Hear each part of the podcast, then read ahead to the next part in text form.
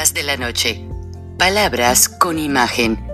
El análisis de los acontecimientos que influyen en nuestra vida con el periodista Francisco Durán Rosillo.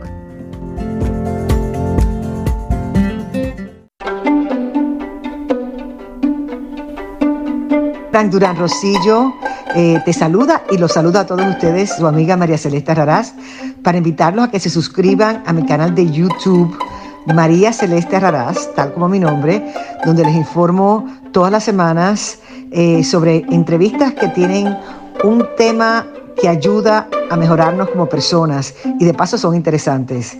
Las pueden encontrar en mi canal de YouTube, así que los espero. Y se suscriben gratis. La plana mayor del Departamento de Justicia de los Estados Unidos está hablando en serio. Empezaron por México, mencionan a Guatemala, se ha mencionado también los cocaleros de Bolivia y un sinfín de grupos que apoyan al foro de Sao Paulo, gobiernos, pero que lamentablemente o para fortuna de ellos, pues usaron desde hace mucho tiempo la manera de organizar esa estrategia de crear una democracia, pero apoyada, lamentablemente, por líderes que tenían mucha eh, verborrea en cuanto a producir una serie de terrorismo psicológico y terrorismo urbano. Y es Yasser Arafat, que ven ahí con el del brazo con Lula da Silva y una serie de dirigentes, y así empezó la historia hace muchos años. Y han dado la vuelta todos los miembros de ese grupo, lamentablemente. Pues ahí está Fidel, que vean con qué amor se ven. Y bueno, lamentablemente ellos ante la gente se dicen líderes, pero detrás del escenario son mercenarios de cuerpo completo y de pensamiento, y todos ellos están en contra de los Estados Unidos. La situación crece cada día, algunas personas los apoyan porque siguen dando dádivas y ayudas, ellos utilizan la pobreza, la necesidad del pueblo como arma para manipular a ciertos grupos. Ahora la inteligencia emocional de toda la población requiere en reeducar a toda la gente que ahora nos va a empezar a ver por lo menos una vez al mes y si se puede cada semana, en reeducar a las nuevas generaciones en lo que significa rescatar la democracia. La inteligencia de la democracia, la inteligencia emocional democrática, ¿Por qué emocional? Porque muchos dejan que sus emociones las controlen con un anuncio, con un apoyo económico, con un campo de béisbol, pero no les dan lo que es la necesidad principal de tener un gobierno auténtico, un gobierno de los ciudadanos y un gobierno que realmente vea por todos en general, no por grupos limitados, manipulados, y damos la bienvenida, primero los presento, Evar Sara Landó, activista y lideresa boliviana, en orden de aparición, el ingeniero Lozano, líder de Frena, eh, la activista e influencer Kenia Gascón y el señor Gerardo Sánchez Montalbán de Radio Libertad de Nicaragua y activista de un gran grupo social que está dándole dolores de cabeza al dictador Daniel Ortega y a su esposa, y el periodista y analista y muy influyente en Chile, Arturo Opaso. Buenas noches, bienvenidos todos. Primero las damas, adelante Eva Sara Landó. ¿Qué ves tú a nivel internacional con los países del Foro de Sao Paulo y hacia dónde llevan estas dictaduras a nuestros pueblos positiva o negativamente, ¿qué sientes ver? Dos minutos y vamos en orden de aparición. Adelante. Muy buenas tardes a todos las personas que nos están siguiendo y les pedimos siempre que compartan este espacio porque es muy importante que esta información llegue a todo el mundo. Hablabas de la, de la inteligencia emocional y me recordaste, eh, querido Francisco, cuando un periodista internacional llega a Bolivia y encuentra a niños tomando agua turbia de ríos, de aguas que, que pasaban por un canal, y le preguntan a Evo Morales por qué había esa situación. Y él dijo que la, él hace encuestas y la gente pide canchas de fútbol y no servicios básicos. Justo lo que decías, juegan con las emociones eh, de las personas y no con las verdaderas necesidades de las personas, ¿no? Increíble. Eh, por otro lado, también mostraste imágenes y precisamente Fidel, eh, ahí estaban líderes de lo que es el terrorismo y no te olvides que el Foro de Sao Paulo, que también hablabas de ellos, se financian precisamente de lo que es la corrupción, el narcotráfico y el terrorismo. Yo no le veo salida a esto eh, sin una unidad internacional, también como, como venías analizando, en qué nos dormimos, dónde nos dormimos, dónde nos quedamos. Y es que nosotros las personas libertarias amamos tanto la libertad que no nos gusta andar en manada, no nos gusta que alguien nos diga qué hacer. Y ese creo que es nuestro talón de Aquiles. Creo que eh, por algún momento debemos dejar eso. No digo ser zurdos, ser o ser como ellos, o ser, pero algo, algo tenemos que aprender que es la disciplina y la unidad cuando ellos quieren hacer el mal, pues nosotros utilicemos la unidad para hacer el bien.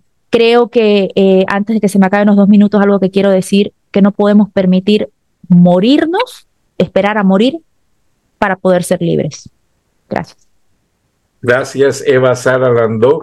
Ingeniero Lozano, bienvenido, líder de Frena. Un saludo a todos mis compañeros, un placer compartir micrófonos y un saludo a toda la audiencia de Charlas de la Noche.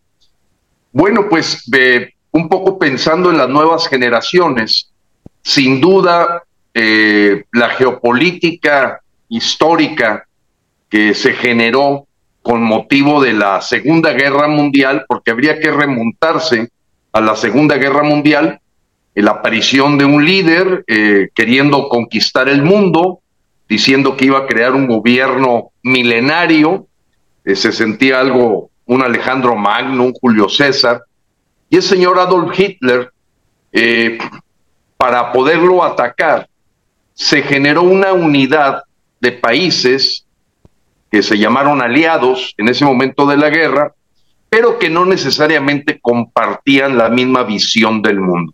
Y con esto me refiero a que esa alianza de Rusia con Inglaterra, con los Estados Unidos, efectivamente acaban con el dictador, eh, acaban con Hitler, acaban con, esa matanza y misericordia que ocurrió. Pero eh, estas alianzas, al no estar eh, unidas por una visión, pues son realmente circunstanciales. Había intereses en este caso de Rusia, había intereses de la parte democrática eh, recordemos que venía el caso de Rusia, pues de una revolución proletaria con los principios de Karl Marx, Lenin, etcétera. Y bueno, eso derivó en tener un dictador como Joseph Stalin, que viene a cuento por lo que estamos viviendo. Él decía, no importa quién vote, lo importante es quién cuenta los votos. Y eso es parte de los principios que rigen estas dictaduras castrochavistas en Latinoamérica. Pero volviendo un poco a la historia, eh, aquella, aquellos aliados habían de empezar una guerra fría. Una guerra fría que consistió en que el reparto de la conquista o de la eh, haber ganado la Segunda Guerra Mundial, pues no necesariamente dejaba a los participantes con el pedazo de pastel que les tocaba contentos. Y sobre todo, pues se dieron cuenta de las grandes diferencias de visión que tenían del mundo. Por un lado, un enfoque comunista que buscaba la igualdad en todo, no de meritocracia, como es el caso occidental del mismo continente europeo y el continente americano. Y esa guerra fría, eh, pues consistió en una serie de muertes de espías por los dos lados que buscaban de alguna forma eh, generar un poder sobre el otro. Eh, o sea, los aliados se convierten en enemigos Y la Guerra Fría termina también de manera circunstancial con la presencia de la señora Thatcher en Inglaterra, del señor Mikhail Gorbachev en, en, en Rusia, la Unión Soviética, lo que después habría de desaparecer y formarse una serie de países, claro, teniendo como principal, eh, digamos, plaza eh, el, el, el, gobierno ruso y pues la, en, esa, en, esa, en esa situación de caída del muro de Berlín en 1998, pues la realidad es que las semillas de las confrontaciones no se acabaron. Y Rusia habría de manejar con pensamientos similares al suyo la posibilidad de ir generando una red internacional que siguiera sus principios. Y esta red internacional nace eh, con aliados en el Medio Oriente, terroristas, etcétera, eh, como el caso de Yasser Arafat, y da también origen al llamado Foro de Sao Paulo. Y ahí vimos la fotografía de Lula da Silva, que fue, digamos, el organizador, aunque el ideólogo, pues evidentemente era Fidel Castro, que había conversado con el Medio Oriente y con Rusia. Eh, recordemos que Rusia fue un aportador muy importante para la supervivencia de Cuba. Eh, tan es así que, bueno, todos recordamos aquellos 13 días de la guerra de los misiles, que ya fue un punto eh, de invadir, digamos, cercanías al país supuestamente enemigo. El foro de Sao Paulo es una manera de guerra diferente, porque la guerra es ideológica, es una guerra psicológica, pero es una guerra que se alía con el narcotráfico en el caso de, la visión del mundo comunista o socialismo del siglo XXI o progresismo o a mí, a mi modo de ver, mal llamado populismo, porque el populismo puede tener muchas versiones, y que entonces por la vía electoral llegan al poder para perpetuarse en él, pues a través de las prácticas soviéticas aprendidas de Rusia. Indudablemente estamos en un juego mundial, es un juego planetario, y en ese sentido, pues los países que son terreno fértil para eso, pues son países que tienen gobiernos corruptos, que tienen líderes que eh, requieren ese apoyo, y pues así es como cae Venezuela, es como cae, eh, a mi modo de ver, Nicaragua, Bolivia, en su momento estuvo a punto de caer Ecuador, y México en estos momentos se encuentra en medio de eso, Frank. Entonces, ese es el origen, hay que entender de dónde venimos para saber dónde estamos y a dónde vamos. Gracias, ingeniero Lozano. Kenia Gascón, adelante. Pues yo quiero hablarles un poco del presente que está pasando en México y de la impotencia que esto me causa. Eh, como bien dice Gilberto, eh, México tuvo la fortuna de que hubo un Gilberto Lozano que pudiera ver desde el principio, en el 2018, que esto iba a pasar, porque no hubo otro que lo viera desde el principio. Hasta yo misma confieso que a pesar de que mis padres fueron comunistas cuando yo era niña y que tenía bastante información al respecto, como al mismo tiempo, pues toda la gente que yo conocía votó por López, de alguna manera, se oye como ruido, ¿no? Sí, déjame, y alguien está, ya. Bueno, entonces, de alguna manera, eh, yo tenía el beneficio de la duda de decir, híjole, pues si toda la gente votó por él, tal vez yo estoy equivocada, porque además cuando se le entrevistó, él negó conocer a Hugo Chávez y él dijo que no era radical. Y como nosotros en Ciudad de México llevábamos años de izquierda, pues yo sí llegué a creer que podía estar yo equivocada y que el tipo no iba a ser un radical, pero evidentemente al mes ya nos habíamos dado cuenta que mintió y que el cuarto estaba en el foro de Sao Paulo y que iba a pasar todo esto que iba a pasar. ¿Cuál es nuestra impotencia? Que desde el principio gente como Gilberto ha visto todo, ha tratado todo el tiempo de advertir a la población y tristemente porque en realidad México nunca ha vivido una dictadura militar comunista, ni siquiera México ha vivido realmente una dictadura.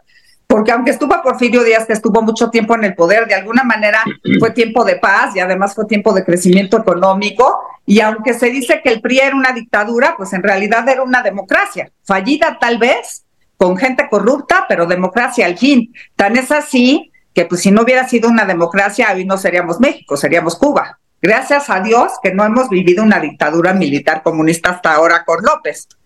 Pero esto mismo, el ser una sociedad que nunca lo había vivido antes, nos ha dificultado mucho a los activistas la tarea de hacer que la gente entienda que realmente estamos en grave peligro, porque así son estos comunistas oportunistas, como empiezan dando dádivas, empiezan, tienen eh, pues esto de la mañanera, en donde pues manejan una realidad paralela llena de mentiras y desgraciadamente mucha gente se deja desinformar pero yo creo que lejos de la mañanera, lo más grave ha sido, en, el caso de México, y yo creo que se ha replicado en otros países, es que hay una oposición desde el principio que por miedo a ser perseguidos, porque todos son corruptos, el 100% de la gente del pasado, todos son corruptos, entonces, en general, por miedo a ser, a ser perseguidos o por miedo a perder sus dádivas que tienen en este momento, todos están coludidos con el grupo del poder actual.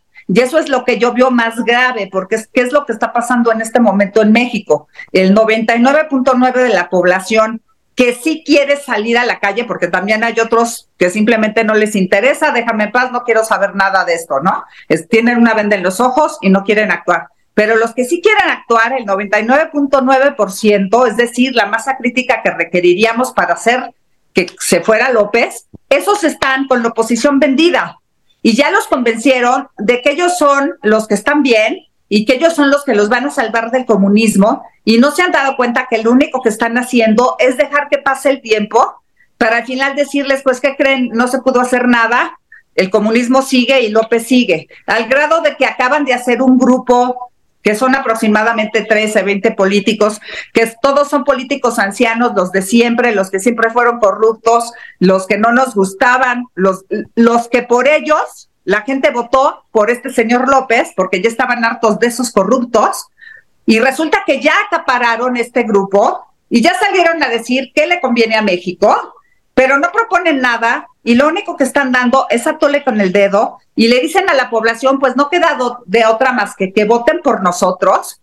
Y los ciudadanos inteligentes nos damos cuenta de que pues no va a pasar nada si votamos por ellos, pero al mismo tiempo yo veo casi imposible que en este momento con tan poca premura em, agarremos a un ciudadano que sí valga la pena y que lo tratemos de elevar al estrellato, porque va a pasar lo que decía la compañera Eva, pues ese candidato independiente va a tener el 1% de votos, no, no va a pasar de ahí. Y entonces, pues es el dilema de decir, pues sí, para no crear división, sí todos tendríamos que votar por esa oposición fallida, pero al mismo tiempo esa oposición está aceptando todo lo de este gobierno, entre otras cosas, el voto electrónico. Y todos ya sabemos por la experiencia de los países que han caído en esta pesadilla, que el voto electrónico es automáticamente fraude porque es este sistema Servimatic que ha servido a todos los países comunistas para hacer fraude. Me encantaría escuchar su opinión, queridos amigos. Aquí estoy para servirles. Gracias, Kenia Gascón. También ya se integró Eduardo Carvajal. Vamos a escuchar en orden de aparición a Gerardo Sánchez Montalbán, líder de Nicaragua y de Radio Libertad en Nicaragua y luego seguimos con Arturo Paso de Chile y después con Arturo Carvajal. Adelante Gerardo, te escuchamos. Buenas, hola amigos, ¿cómo están? Es un gusto poderles saludar desde el exilio. Los nicaragüenses pues seguimos luchando contra el comunismo internacional y es un gusto y quiero agradecer la oportunidad de que nos brinda en este don Francisco, don Francisco Durán y los amigos de Frena y los hermanos de las diferentes organizaciones de América Latina que participan en esta importante reunión. Para nosotros es muy importante estos espacios, no solamente de participación y el debate político, sino la articulación de fuerzas a nivel internacional, sobre todo de América Latina, para enfrentarnos a la internacional socialista, que es nuestro enemigo de fondo, nuestro enemigo que hoy se disfraza, como dice Carlos Mar, de, aprovechar todas las rendijas, todos los espacios para poder ellos tomarse nuestros pueblos, saquearlos, oprimirlos y llevar este sistema político de opresión.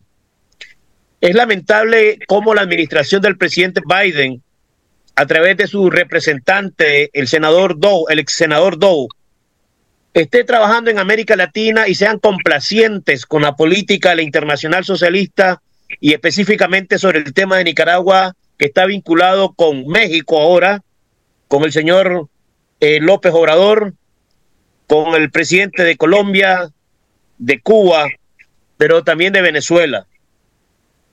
Nos preocupa enormemente de que aquí se esté viendo la participación directa de militares rusos en Nicaragua y que se está extendiendo ahora con la solicitud que está haciendo el gobierno sandinista Daniel Ortega ante el Sistema de Integración Centroamericana, el SICA, para la participación de Rusia en los asuntos de Centroamérica, vecino también de nuestros hermanos mexicanos. Y la participación no solamente de Rusia, sino que China y el desconocimiento de China-Taiwán en la región. Para nosotros es sumamente preocupante ver cómo el pasado 18 de abril el gobierno nicaragüense desconoció al embajador de la Unión Europea, el señor Fernando Pons, y aquí vemos la escalada militar y política como diplomática y que aún viendo toda esta situación en toda América Latina y sobre todo en Nicaragua, la administración del presidente Biden calla. Y todo lo contrario, está promoviendo un sandinismo sin Ortega en el poder, llevando unas negociaciones políticas electorales para el próximo periodo de 2026. Eso es lo que nos espera el resto de países de América Latina. ¿Qué pasa con la Organización de Estados Americanos? ¿Por qué la Junta Interamericana de los ejércitos de los 34 países que conforman esta Junta, los ejércitos de toda América Latina, no expulsan a este ejército vinculado con el narcotráfico internacional, con crímenes de lesa humanidad que Naciones Unidas ha claramente señalado y responsabilizado al ejército de los crímenes de más de 350 nicaragüenses en las últimas actividades de protesta civil en el año 2018, pero que desde 1979 viene oprimiendo y asesinando al pueblo de Nicaragua. Y no solamente a nicaragüenses, sino que a migrantes que pasan por territorio nicaragüense y también a países vecinos, hermanos, porque está poniendo en alto riesgo la seguridad internacional con la presencia de los militares rusos en Nicaragua y ahora con las intenciones de construir un puerto marítimo en tierras nicaragüenses de parte de China comunista. ¿Qué le vamos a ofrecer a nuestros hijos? ¿Cuál es la herencia? Mientras los comunistas están organizándose y están llevando una ofensiva en este momento utilizando hasta los migrantes para invadir silenciosa y tácticamente a los Estados Unidos, los países y los movimientos democráticos estamos de brazos cruzados. Tenemos que despertar y actuar en contra de esta amenaza internacional que pone en grave riesgo la estabilidad social, económica de todos nuestros países. Y tenemos que hacerlo ahora. Y propongo que de aquí de esta reunión podamos contar con un espacio de articulación de organizaciones en los diferentes países de los movimientos democráticos contra el comunismo internacional. Muchas gracias. Gracias, don Gerardo. Eh, déjenme hacer eh, pues hincapié en que don Gerardo es un líder que ha estado preso por órdenes de la dictadura nicaragüense ha sufrido maltrato emocional y físico y es una persona que realmente ha logrado levantar su organización con sus uñas, básicamente. No ha habido fondos financieros que lo apoyen más que la gente que trata de defender la libertad, principalmente en las zonas rurales, y vean aún así solamente con su estación de radio, sus volantes, vean las masas que logra levantar en Nicaragua. Yo le quiero pedir a Gerardo Sánchez Montalbán que invite a todos los nicaragüenses que por esta presión de esta dictadura han tenido que huir en las caravanas a México, a que si no tienen la posibilidad de, estar cerca de Radio Libertad y seguir su grupo democrático, que sigan al grupo Frena, que está haciendo una nueva idea para integrar a todos los migrantes que por culpa de estas dictaduras han dejado a sus países de origen y no saben realmente qué hacer. Eh, muchos están varados en la frontera México-Estados Unidos y están completamente ah, torturados emocional y físicamente. ¿Qué opinas de esto, Arturo Paso? Gracias, Gerardo Sánchez Montalbán. Seguimos con Arturo Paso. Adelante, Arturo. Hola, buenas tardes, gracias. Eh, bueno, en, primer lugar me, gustaría decir que eh, estoy absolutamente en desacuerdo con cualquier tipo de dictadura. Eh, las dictaduras de derecha y de izquierda han sido siempre nefastas. Eh, y tal como se pueden poner ejemplos de actuales dictaduras, ¿no cierto? yo sufrí en carne propia una dictadura en mi país y no fue una dictadura de izquierda, fue una dictadura de derecha. Y dejó nefastos resultados eh, en la malla social de nuestro país. Eh, nuestro país se recuperó económicamente, nuestro país se reintegró al mundo, etcétera, etcétera, pero dejó unas fisuras sociales que duran hasta el día de hoy. ¿No es cierto? Y hasta el día de hoy hay muchas eh, necesidades insatisfechas como hay en todos los países. Bueno, quisiera decir que eh, desgraciadamente hay ejemplos de corrupción y ejemplos de malas prácticas en, en, eh, gobiernos de derecha y en gobiernos de izquierda. Hoy día, evidentemente, los, eh, los comunistas no se están luciendo en el escenario mundial, ¿no es cierto? Donde están metidos hay un conflicto y son conflictos graves, etcétera, etcétera.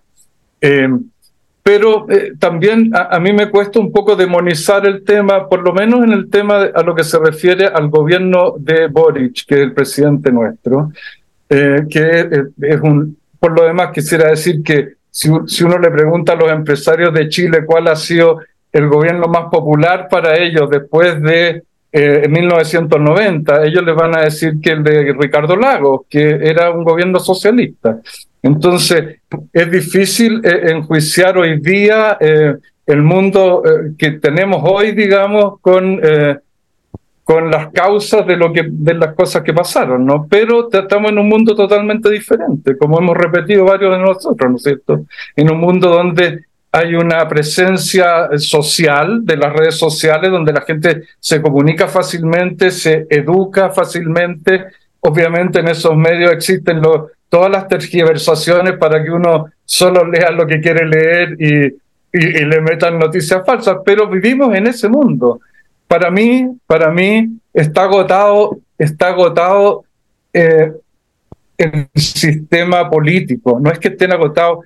Eh, en, mi país, por ejemplo, eh, realmente se necesita una renovación. Cuando uno ve las mismas personas eh, gobernando durante muchos años, que incluso pasan de gobiernos de derecha a izquierda, sin, eh, fluidamente, digamos, uno dice, bueno, este es, este es todo otro cuento, ¿no? Esta es otra historia, eso es un trabajo ser político, ¿verdad?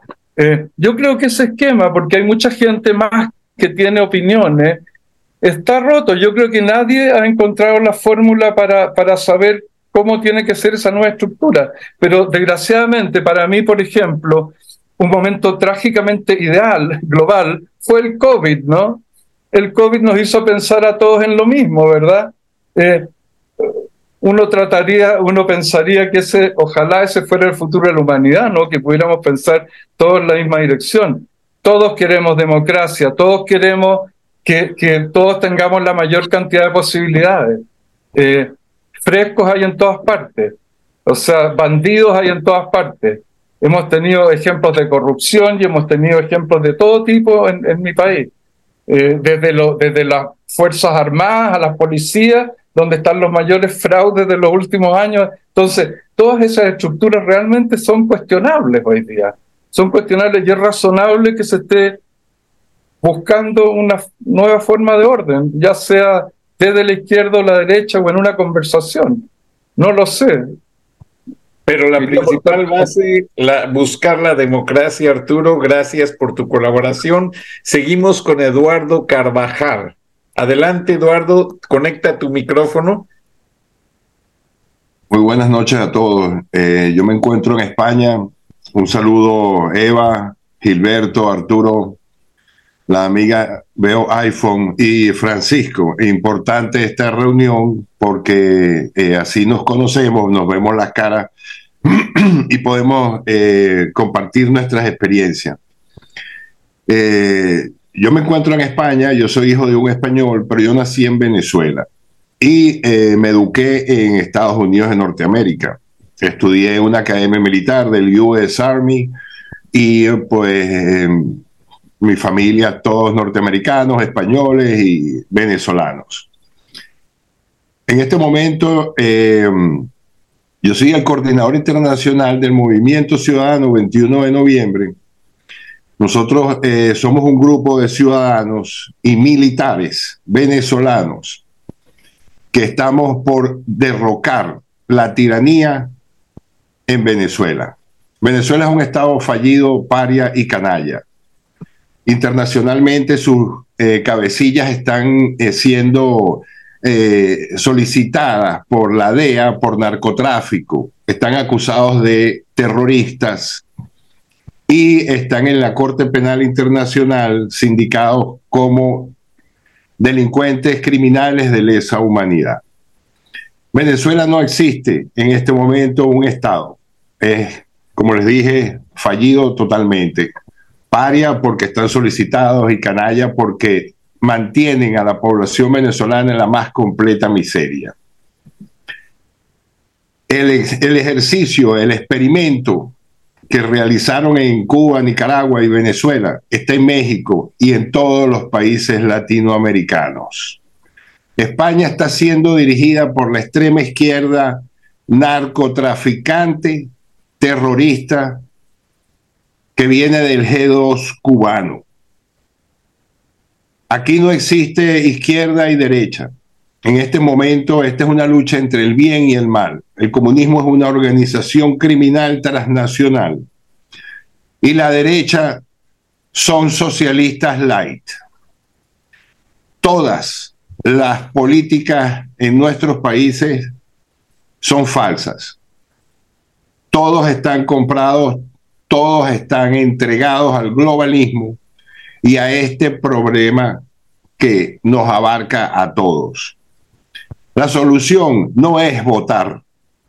Los votos están totalmente amañados. Las empresas que lo manejan, está comprobado el fraude que han cometido en todos nuestros países, inclusive en Estados Unidos.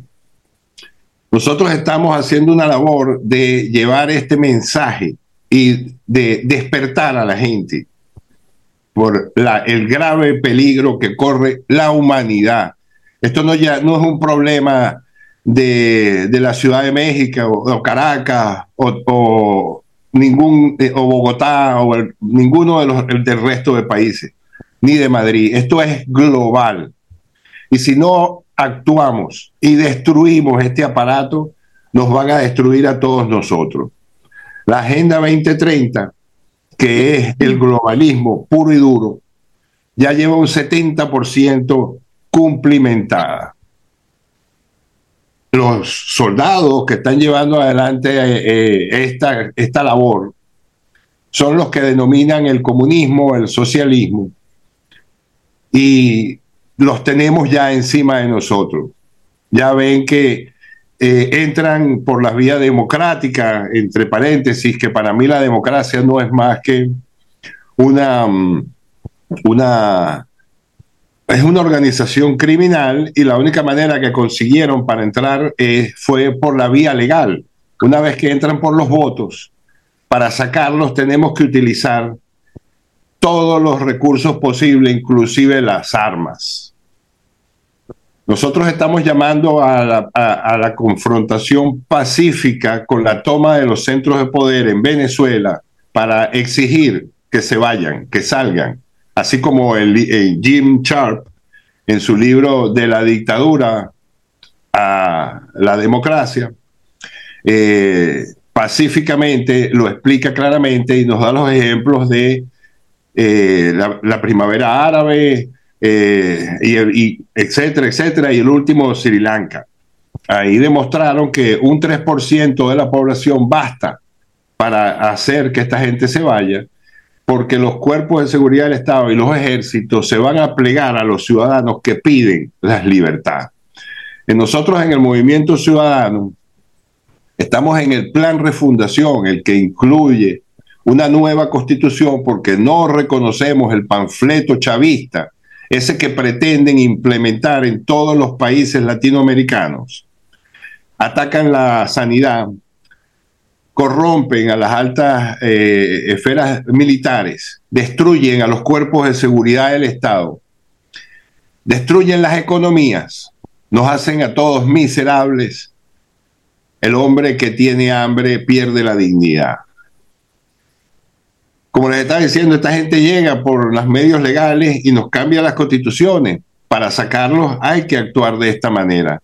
Hay que crear la alianzas con los cuerpos de seguridad de los países y sus ejércitos, que son quienes poseen las armas.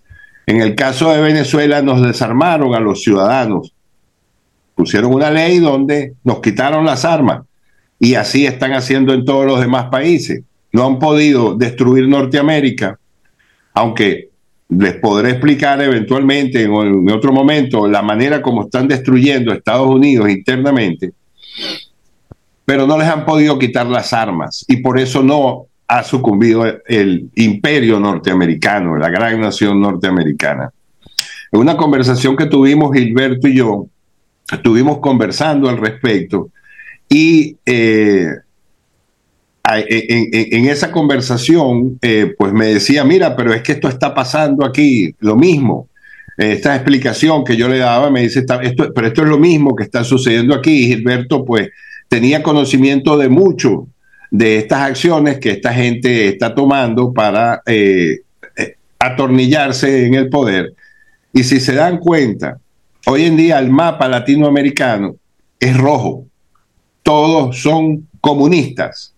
O sea, ya tienen el 70% de la agenda donde dice que será un solo gobierno, un solo army y un, una, una sola moneda. Ya eso lo quieren implementar. Si los ciudadanos no nos unimos y ponemos de nuestra parte a quienes poseen el poder de las armas y cómo usar y, el, y el conocimiento de cómo usarlo, vamos a sucumbir. Esto hay que buscar la solución inmediata en todos nuestros países. Nosotros en Venezuela tenemos bastante adelantado el plan refundación, donde esta Carta de Libertades Fundamentales, estamos hablando del derecho a la vida, el derecho a la libertad, el derecho a la propiedad privada, que si vemos en nuestras eh, constituciones latinoamericanas, ellos tienen el poder de quitarnos nuestra propiedad. Nuestra propiedad es nuestro principal asset, lo principal que tenemos es el, producto de nuestro trabajo. Ahí nos arruinan. Y eh, tener, por supuesto, el derecho a defender nuestra vida, libertad y propiedad con el uso, libre uso y porte de armas. Y por supuesto, y lo más importante de todo es el, el poder expresarnos, la libertad de expresión. Esto que estamos hablando nosotros, pues está prohibido para esta gente. Nosotros somos, ya estamos catalogados por eh, la inteligencia cubana, el G2 cubano, como organización terrorista.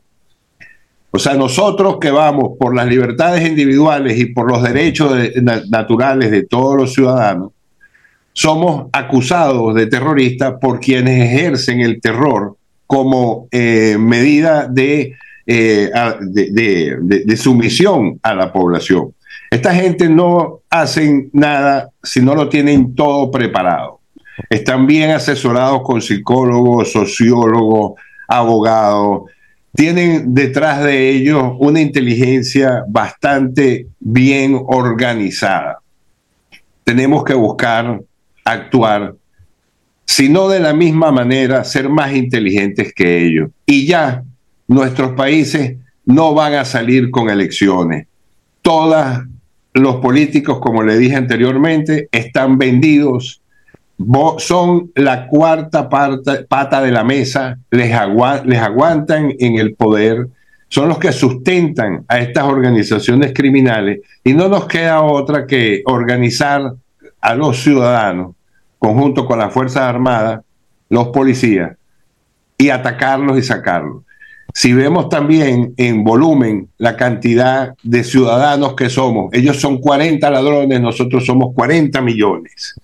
Ganamos. Gracias, Eduardo Carvajal. Permíteme un segundo para dar la ronda de preguntas. Muy importante tu participación, pero si en este análisis vemos que en todos los países que se están convirtiendo en dictadura, se están abrazando de la fuerza del narcotráfico para sobrevivir e intimidar al pueblo, ¿Cuál es la reacción? Empezamos con Sara Eva Landó y seguimos en el mismo orden de aparición. Adelante, Sara Eva. Bolivia, el cocalero es poderosísimo y Evo Morales, gracias a ellos, llegó al poder. ¿Cuál es tu opinión? Pues eh, que han utilizado leyes eh, para poder delinquir, ¿no? Como la ley, por ejemplo, la ley 1008, que es la que permite y está aprobada incluso por las Naciones Unidas para el cultivo legal de coca eh, eso permitió de que en un lugar donde se planta la coca, que es para la cocaína, haya exceso y por supuesto ahí radica, vive y se esconde la rata de Evo Morales, que es donde está ahora y que poco y nada puede salir de ahí porque si no lo linchan. Eh, tienen bastante, bastante poder y es un hombre que no llegó de cocalero, que sale con su bolsita, no, ese hombre ya tenía 20 años de preparación Rusia, China y de todo lo que ustedes quieran, ¿no? De Fidel Castro también, en fin, porque son la misma, es una organización criminal transnacional, como decía alguien aquí, eh, ustedes hablaban de, eh, eh, Gilberto hablaba creo de un poco, haciendo un poco de reencuentro de, lo que es la historia, yo soy judía y hace dos días, tres días, del 17 al 18 se celebró eh, el recordatorio, remembranza de las víctimas del holocausto y pues a mí a la mente me viene mi abuelo que vivió en un campo de concentración eh, y mi abuela, que fue Tatiana Romanova, fue perseguida por el comunismo ruso, o sea, por los dos lados, ¿no? En fin, este, eh, y es algo que a mí me aterra y luego yo tuve que salir también al exilio, mis hijos también vivieron persecución, mi padre cuando era niño llegó a, Sudamérica, etcétera. La verdad que, que y, y, y, ligando esto con lo que decía Eduardo, el derecho a la propiedad privada, y lo primero que hizo Hitler fue quitarles ese derecho a la propiedad privada, el derecho a portar las armas. Yo soy una convencida de que eh, en eso que piden las armas, los buenos, bien obedientes, van a entregar sus armas pero los malos no se van a deshacer de ellas y los buenos no vamos a tener con qué defendernos. Eh, gracias a Dios todavía aquí hay, hay, hay este control, pero no, no veo lejos una guerra civil, puesto que en Chicago y en otros lugares están eh, eh, saqueando lugares y, y, no va a faltar quien empiece a, a disparar para defender la propiedad privada y están en todo su derecho es un derecho humano, la propiedad privada y la defensa, ¿no?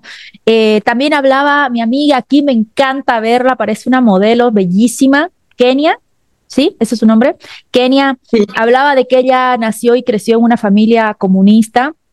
Y también hablaba alguien de Ecuador, que Ecuador se salvó. No, Ecuador no se salvó, Ecuador cayó con Correa.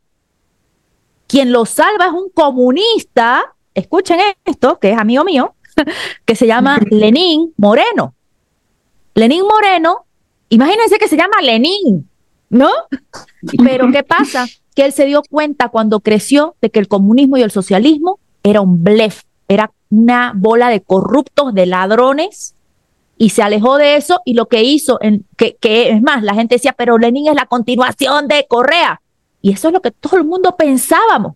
Pero el hombre dijo, no, permitió que lo apoye Correa le dio un para una patada en el trasero y le dijo, no, no, no, a Ecuador se lo lleva la democracia y en esos cuatro años le volvieron a pedir que se, que se vuelva a, a ser eh, reelecto o, o, que vaya nuevamente como candidato. Dijo, no, yo cumplí con llevar al país a elecciones transparentes.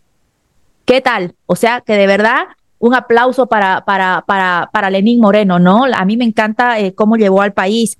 Eh, bueno, Luego también hablaba aquí nuestro hermano desde Nicaragua sobre, eh, sobre pues estos sandinistas, estos terroristas que están metidos por todos lados y también hablaban de, eh, y voy a hablar de Biden. Yo vivo en Estados Unidos, al igual que, bueno, que dos personas aquí, ¿no? Eh, un saludo y muchísimas gracias por su servicio, Eduardo Carvajal. muchas gracias por su servicio. Thank you for your service, sir. Y Biden, lamentablemente, hace poquito permitió que entren a este país 233 nicaragüenses, y digo lamentablemente, pero no por todos. Pero hay nueve personas totalmente identificadas que incluso le revocaron las visas, peligrosos, entre ellos una mujer, comunistas, terroristas, guerrilleros, les quitó la ciudadanía, pero les permitió que salir del país y mucha gente en Nicaragua se equivoca, a veces liberaron, los mandaron a Estados Unidos, no los liberaron porque ninguno pudo estar en su país. Eso no es libertad, el exilio no es libertad, es una libertad condicionada porque puedes ir donde quieras menos a tu país. Y entre ellos se colaron terroristas entre esos 233. Peligrosísimo, porque ya están aquí adentro estos nicaragüenses entrenadísimos bajo el sandinismo y están aquí, están aquí, libres. Y que antes tuvieron visas revocadas, ni, siquiera pudieron venir a clases y ni nada. ¿Por qué? Por, por el, el, la, el récord que tenían. Y por otro lado, eh, decirles que lamentablemente también el señor Biden, la administración Biden sacó a Cuba de los países de la lista de terroristas, por lo tanto Cuba puede importar armas y está muy cerca, a 90 millas de eh, lo que es eh, eh, Cayo Hueso y toda esta parte de Florida, de Key West, ¿no? 90 millas nada más, que se puede ver las luces, dicen que desde Cuba, todas las luces de Estados Unidos. Y nosotros también desde Estados Unidos podemos ver las luces a veces, así de cerca, así de cerca, ¿no? Entonces, y también sacó a los narcos sobrinos de Celia Flores, creo que apellida la señora, la sobrina de Nicolás. Entonces, no, Celia, Celia Flores, la, no, ah, Celia Cruz. Sacó a los sobrinos, a los narcos sobre azúcar. Nos acordamos, qué rico acordarnos de, de, esa negra maravillosa que murió sin poder volver a su isla porque decía que solamente iba a volver a cantar si era, era libre. Dios mediante nosotros podamos tener la oportunidad de, ver una Cuba libre. Entonces, este, lo saca de la lista de los, de los, de, de a, a, Cuba y libera a los narcosobrinos y le quita los cargos de narcotraficante. Gracias a Dios este país es federal, este país es republicano, no es demócrata, no aquí en Estados Unidos no hay democracia, hay republicanismo, es un país republicano. Y, eso permite, en, de alguna manera, de que podamos tener, eh, pues tener diferentes estados, qué sé yo, y que cada quien tenga sus propias reglas, leyes, constituciones, ¿no? La, la a la We the People es una, pero abajo hay otras. Y, y eso permite que, por ejemplo, en Florida se pueda casar a estos criminales que han venido a lavar dinero, etcétera, etcétera, etcétera. Y bueno, y para terminar mi, participación, eh, no hay que tener vergüenza de ser de derecha, no hay que tener vergüenza tampoco de ser de izquierda, digo, pero en mi posición basta de tener vergüenza, nos etiquetan.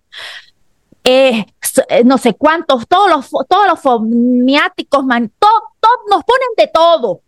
Nos ponen de todo, pero no podemos tener vergüenza ni decir, bueno, no, yo no soy de derecha, yo soy de derecha media. Señores, no, porque ¿saben qué? Porque por el centro, yo soy de centro derecha, por el centro, señores, como dijo alguien de aquí, centro a la izquierda.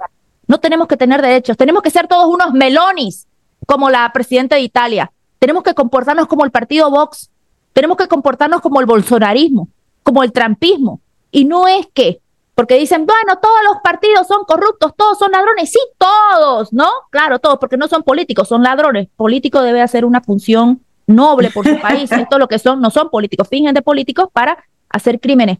No tenemos que tener vergüenza, señores, porque les voy a decir una cosa. Hay muchísimo más por estadística de que los corruptos bajo gobiernos de derecha van a la cárcel y los corruptos bajo gobiernos de izquierda son premiados como embajadores, diplomáticos, cancilleres, etcétera. Muchísimas gracias. Así es, Eva Sara Landó. Gracias. Ahora pasamos con el ingeniero Lozano y gracias Eva Sara porque Gerardo Sánchez en una ocasión hicimos un programa con él y el ingeniero Lozano y, denunció esas bases militares rusas en Nicaragua desde donde se entrenan mercenarios, francotiradores y todo para apoyar a los narcotraficantes y es muy importante lo que todos han mencionado y ese cobijamiento mutuo entre carteles del narcotráfico y dictaduras nos está llevando a la peor lucha porque el pueblo no ve justicia. Ingeniero Lozano, por favor, danos tu opinión. Muchas gracias, Frank. Un saludo a Eduardo. Eh, creo que entró más tarde a la transmisión y siempre de muchísimo valor agregado sus intervenciones, como fue la de Gerardo, la de Eduardo eh, y la de Arturo. No se diga Kenia y, Eva. Bueno, pues yo creo que la condición que tiene México, Frank, eh, es una estadía anterior a la que ha vivido Bolivia, sin duda anterior a la que ha vivido Venezuela, no se diga Nicaragua. Eso a nosotros lo hemos querido utilizar como tratar de aprender en cabeza ajena. No ha sido fácil, Kenia ahorita lo explicó con mucho detalle, eh, estamos en medio de una guerra civil, o sea, la guerra civil en el caso de México ya está presente. O sea, la guerra civil en nuestro país eh, lleva 150 mil asesinatos en escasos cuatro años y medio de este gobierno, porque se descaró cínicamente la relación con el narco. Tan es así que, bueno, la última semana las noticias más importantes en la prensa mexicana, aunque no de la magnitud para analizar a profundidad lo que está detrás, pues hablan del reconocimiento del Departamento de Justicia de los Estados Unidos, la DEA, etcétera, pues un comportamiento casi de cómplice del gobierno mexicano. Recordemos que el dictador en ciernes que tenemos en México, a quien le llamamos solamente López, porque él no obra, no ha hecho ninguna obra, eh, él, él es un hombre que ha visitado cuatro veces en su gestión la cuna del narcotráfico mexicano y casi mundial. El, la, ciudad se llama Badiraguato, que es la casa del Chapo. Eh, recordemos que el señor saludó con total desparpajo a la mamá del Chapo.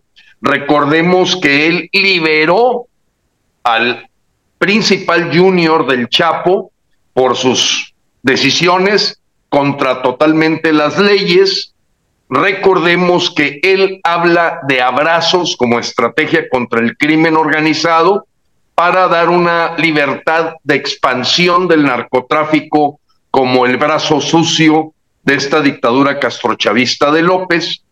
Y bueno, pues la presencia del fentanilo en los Estados Unidos hizo que se exhibiera por completo esta falta de cooperación del gobierno mexicano este solapamiento de las actividades de narcotráfico y agrego que el Banco Bienestar creado por este dictador de Macuspana, López, pues fue el primero que se encontró como un gran lavador de dinero, mientras él se vanagloriaba de remesas récord, que no eran otra cosa que grandes entradas de narcotráfico, que hasta el mismo Gustavo Petro reconoció que Colombia había sufrido económicamente en el momento que el dinero del narcotráfico llegaba ahora a México antes que a Colombia. En medio de eso estamos los mexicanos y Kenia lo apuntaba con toda claridad. Aquí no le llamamos oposición, eh, a Eva Sara le comento, usamos la palabra, ellos son simulación. Eh, son una oposición o una disidencia totalmente controlada, una oposición que es simulación y que todo el juego que han jugado es para proteger sus intereses particulares y no le han hecho frente a la circunstancia que vive México, primero, como bien se dijo, porque no hemos vivido una dictadura, segundo, por la ignorancia fuerte que tienen estos líderes de oposición, y tercero, como tienen una gran cola que les pisen, bueno, pues son gente que cede con facilidad eh, a la hora que pueden tener una orden de aprehensión, porque el terreno pues era muy fértil en México para que el G2 cubano y Francisco Arias Cárdenas, embajador de Venezuela en México, pues maniobraran con mucha facilidad el guion del castrochavismo. Sin embargo, no todo está perdido en México como para decir que se haya consolidado una dictadura.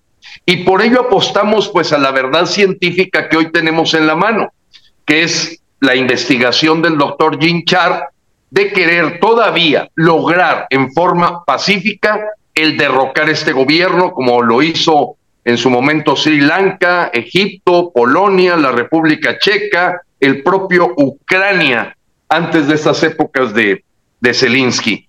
Entonces, estamos apostando a eso, pero el enemigo no es solamente el grupo comunistoide o del socialismo del siglo XXI, del Foro de Sao Paulo.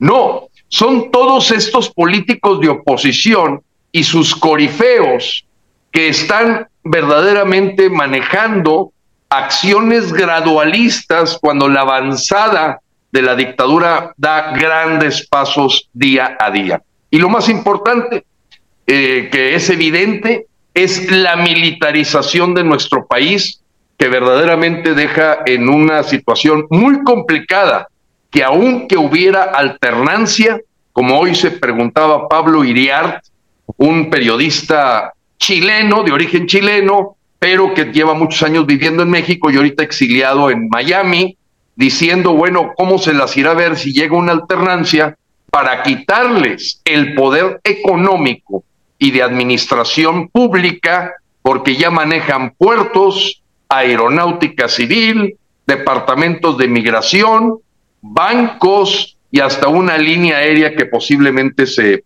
se autorice.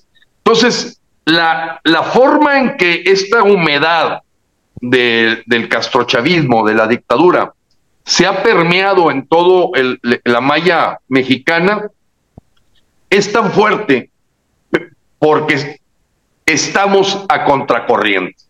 Como lo dijo Santiago Abascal del partido Vox o Caetana, eh, una excelente diputada de padre argentino y de madre argentina y padre español, que hace poco, eh, empujando la candidatura de Javier Milei, decía, tenemos que saber enfrentar el conflicto.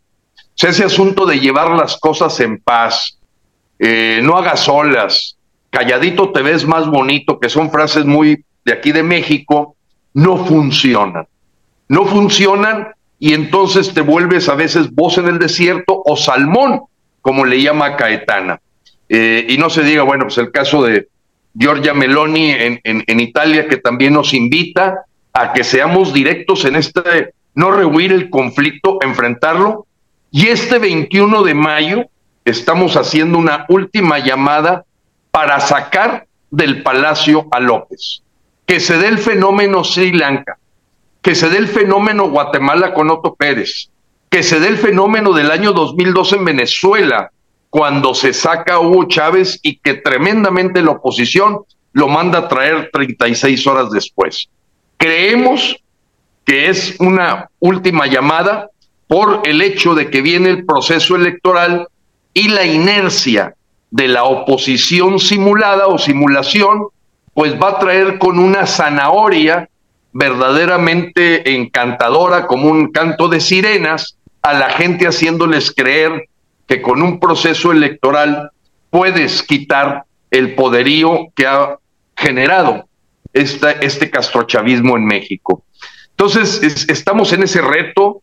Quiero compartirles a, mis compañeros de Nicaragua, de, Chile, de, Venezuela, que, que sí estamos en un estado un poquito más temprano, pero por lo mismo de que la gente no ha vivido en carne propia, nos trae un reto de dificultad al grado tal que a veces decimos, parece ser que van a ser nuestros hijos o nietos los que levanten la voz, porque a ellos ya van a haber tenido una experiencia de lo que es vivir con un retén militar, con un militar que está en el aeropuerto, con un militar que está en la esquina de tu casa, con otro militar que le ha sido inclusive hasta dado el poder de tener nuestros datos biométricos como lo otorgó la misma oposición mexicana junto con el partido en el poder para que la Secretaría de o Ministerio del Interior tenga nuestros datos biométricos, porque ellos lo que cuidan son sus intereses partidistas.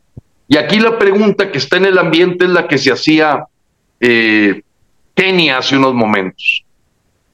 El sacar un candidato ciudadano e independiente podría ser efectivamente fraccionar esta unión supuestamente salvadora, que no lo ha sido, porque en el año 2021 se perdió el 40% del país por la oposición y otro 20% se perdió en el año 2022, además de que despreciaron la consulta del Instituto Electoral, que ahora ya está totalmente tomado por el partido en el poder, para decir, bueno, si no iniciamos con ese 2%, ¿cuándo vamos a iniciar?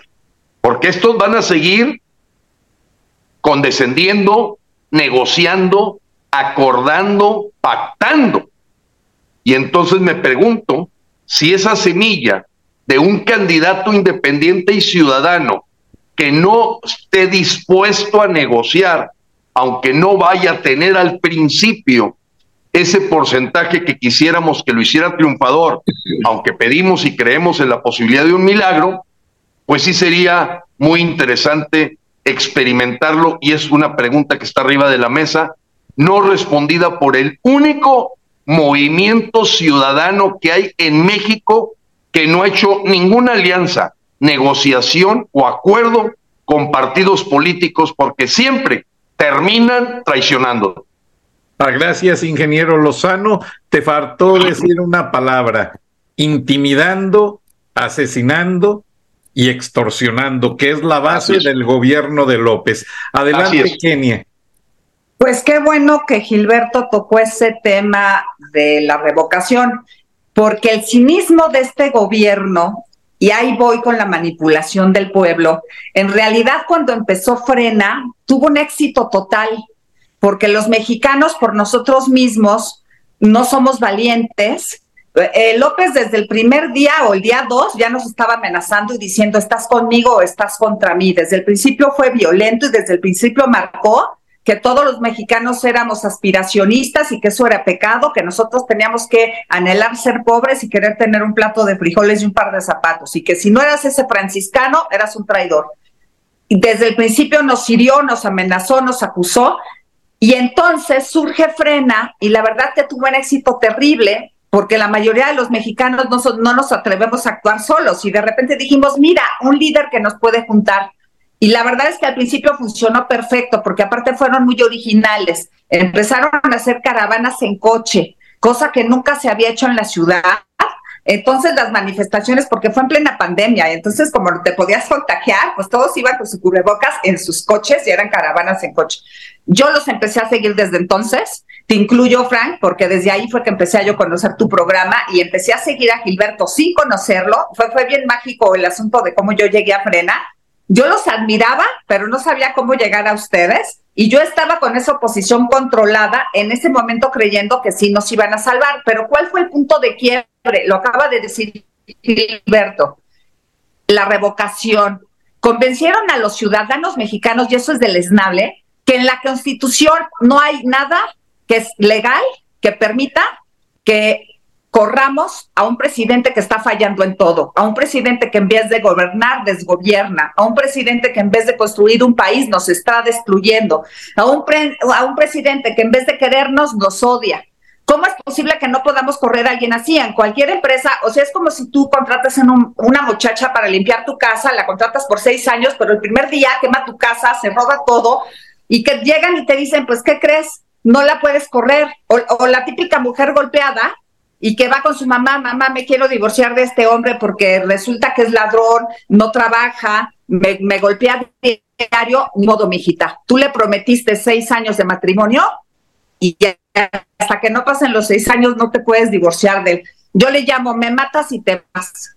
Así fue como le pusieron la oposición, le pusieron y te vas. Vencieron a toda la oposición de que es imposible que un presidente se vaya, así sea un Hitler. Tú dices, oye, pero si ya vivimos un Hitler, si ya vivimos un Lenin, ¿cómo es posible que después de tantos años no haya a la constitución que contemple que aparezca un Hitler o que aparezca un Lenin? Es increíble y resulta que es mentira. Y yo de eso me enteré por frena, porque entonces yo seguía a Gilberto y me enteré de que el artículo 39 sí permite como mandante constitucional que somos políticos, tenemos que ser sus jefes, porque ellos son servidores públicos, es decir, trabajar para el crecimiento del país y para el grosos asesinos, porque este López no es otra cosa que un asesino porque ha matado a la gente con el COVID, pero lo más deleznable,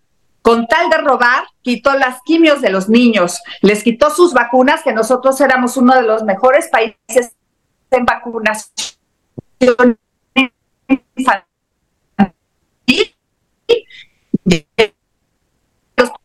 pobres niños no tienen cuadro completo vacunas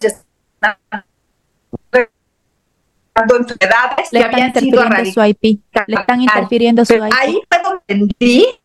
Yo ya sabía que todo era terrible. Pero ahora he vivido en carne propia. No solo es terrible, es más terrible, es una cosa horrorosa porque es como si fuera una novela. Diario te hacen algo, no te hacen algo. Este tipo, cada día que pasa, destruye instituciones, hace más leyes en contra de los ciudadanos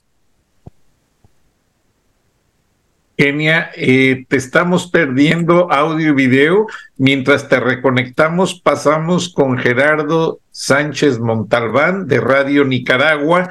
Eh, cabe decir que estamos en vivo en Cuba desde un canal que se transmite desde Panamá y estamos también en vivo en Venezuela desde otro canal que se transmite desde Colombia. Adelante, Gerardo Sánchez Montalbán. Muchas gracias, Francisco. Bueno, yo creo que ya reconectamos lo que es el, el, video y, el audio.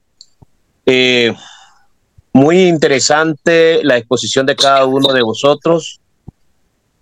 Eh, conocemos los antivalores. Estamos proponiendo una lucha, pero comprometida con la democracia, con la libertad y la justicia en cada uno de nuestros países. Nosotros por nuestra parte y desde Radio Pueblo Unido, que así es como se llama nuestra plataforma digital, Radio Pueblo Unido, hemos venido desde hace más de 16 años eh, organizando con diferentes espacios eh, luchas en diferentes vías. Una lucha de una guerra moderna, un híbrido, porque le hemos dado la batalla en todos los escenarios, en todos los espacios que nos ha sido posible enfrentar a la dictadura de Daniel Ortega. Por su naturaleza, no podemos hablar de poder debatir del respeto al derecho internacional ni los derechos del hombre porque su naturaleza es de un partido político militar que es los mismos órganos que en cada uno de los países de nosotros estamos sintiendo y viviendo la represión.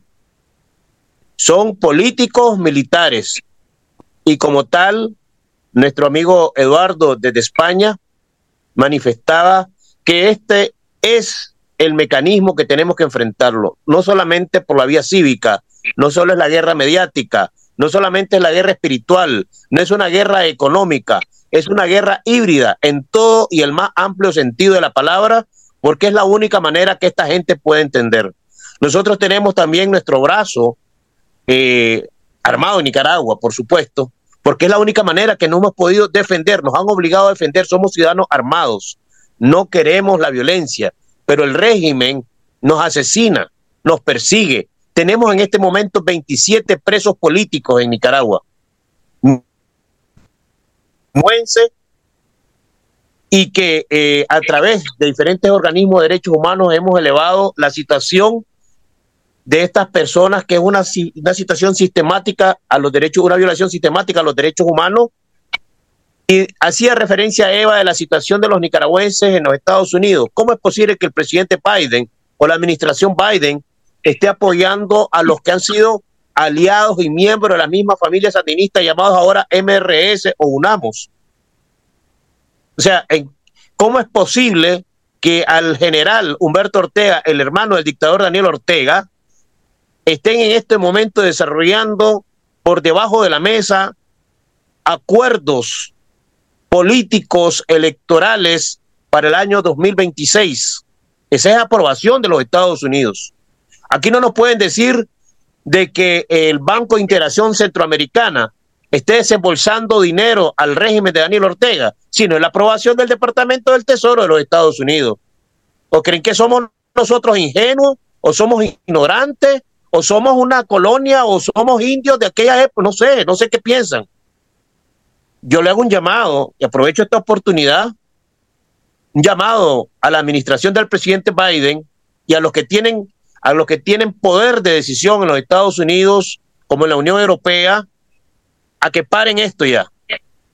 Porque van a ser cómplices, ya son cómplices de las atrocidades que está viviendo el pueblo de Nicaragua y el pueblo hermano de Cuba, el hermano pueblo de Venezuela, de Colombia, de Chile, de Argentina, de México ahora. Por eso propongo una vez más ese derecho humano que tenemos a defendernos. ¿Y nosotros qué es lo que hemos hecho? Frente a esta situación conformamos una junta de gobierno, se llama Junta de Gobierno Democrática Nicaragüense. Ya nos instalamos el 29 de marzo pasado.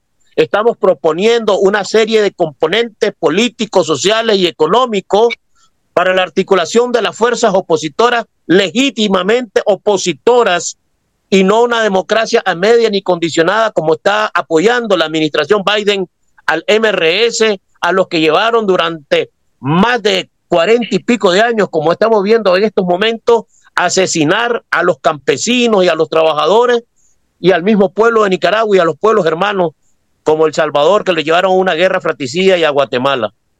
Ustedes son cómplices, con todo el respeto del presidente Biden, ustedes son cómplices de lo que está sucediendo en nuestros países. Nosotros en este momento pedimos que podamos conformar un equipo de trabajo de articulación, de intercambio de información. Y los venezolanos en este momento van a manifestarse en Venezuela o en España, donde sea. Los nicaragüenses donde nos encontremos también apoyemos a nuestros hermanos venezolanos, a como lo hemos hecho con los hermanos de Cuba, irnos a manifestar frente a la Embajada de Cuba, frente al G2 cubano que se encuentra en Costa Rica. Tenemos que articular acciones, tenemos que pasar de las palabras a los hechos, asumir un compromiso mayor político, para poder enfrentar a estos regímenes. Porque si nos quedamos con el discurso, eh, no vamos a hacer nada. Tenemos que pasar a los hechos, tenemos que pasar a las acciones. Es un enemigo común que tenemos los nicaragüenses con nuestros hermanos latinoamericanos. El partido español de Vox, porque está ahora tomado el gobierno español por los socialistas, y esperamos poder articular esfuerzos también con Vox y todos los movimientos anticomunistas de América Latina. Hoy aparentemente no son una amenaza en algunos países, como el caso de México, pero aquí ven al cónsul nicaragüense cómo participó en el asesinato de estos migrantes en México. Y vamos a seguir viendo a todas estas actividades de narcotráfico vinculadas también con los generales del Sol de Venezuela y con los remanentes que han quedado de la FARC en Colombia. Y hoy vemos cómo se ha teñido de sangre, de luto y dolor el hermano pueblo de México. Si no hacemos nada, si no despertamos, mañana va a ser muy difícil. Porque los Estados Unidos en estos precisos momentos está desarrollando una guerra silenciosa, una invasión silenciosa, ¿verdad? Para tomar, para tomar este país a través de una migración disfrazada con los agentes, como decía nuestra amiga Eva Sara, en los Estados Unidos el caso de María Oviedo, nicaragüense, es, funcionaria fiscal del gobierno sandinista, que a nuestros hermanos de Ciudad Arido, que forman parte de los 27 presos que tenemos nosotros, los, los condenaron a 200 años de prisión y hoy aparece como una gran defensora de los derechos humanos. Y el gobierno norteamericano la recibió y se la trajo a los Estados Unidos. O sea, esta es una política doble moral. Hablemos claro, ¿qué somos y para dónde vamos. Y si realmente vamos a luchar por la democracia, demostremos con hechos, pero no estemos engañando a nuestros pueblos diciendo que somos demócratas, pero que en realidad somos cómplices del comunismo, que la internacional socialista también está por debajo, como el señor Oscar Arias para la Paz en Costa Rica, que habla de la paz. ¿Cuál paz? Si son de la internacional social, socialista, del Partido Liberación Nacional, que siempre les apoyaron. Al Frente Sandinista y a otros países y movimientos comunistas para su instalación y para amenazar a nuestro pueblo y para seguir reprimiendo a nuestros pueblos. Entonces, tenemos que hablar claro, dejemos de hipocresía, dejemos de hablar con doble moral y hablemos a como tiene que ser, al pan pan y al vino vino. Muchas gracias, gracias. Gracias, Gerardo Sánchez Montalbán. Siempre te escuchamos con atención porque es muy significativo. Desde que Daniel Ortega hizo ese pacto con Vladimir Putin y construyeron esa base de adiestramiento militar rusa y pusieron una base satelital para ver eh, eh, situaciones de espionaje, eso nos afecta a todos y se irradia al resto de Latinoamérica. Seguimos con Arturo Pasos, opinión, y después Eduardo Carvajal, y ya la siguiente intervención en el mismo orden en que lo hicimos es para cerrar el programa. Adelante, Arturo. Bueno, eh, la verdad es que no sé mucho qué aportar porque no, no me siento en una situación ni, ni, lejanamente parecida a de los compañeros de Venezuela o, Nicaragua o Cuba. Eh, eh, yo no vivo en una dictadura en, en nuestro país. Yo, yo sí miro con, con, mucho, con mucho miedo, digamos, cuando se habla de, lucha armada, ¿no? Porque la verdad es que eh, las luchas armadas en todas las situaciones nunca, eh, si bien eh, entiendo que uno cuando está en una situación de opresión piensa en la lucha armada, que también sucedió en Chile, digamos, es el peor camino y, lo sabemos. Obviamente nadie quiere que sea así. Claro, en Chile también eh, eh, las migraciones y, la, y, la, y los tráficos de droga y los tráficos de armas evidentemente se relacionan con terrorismo.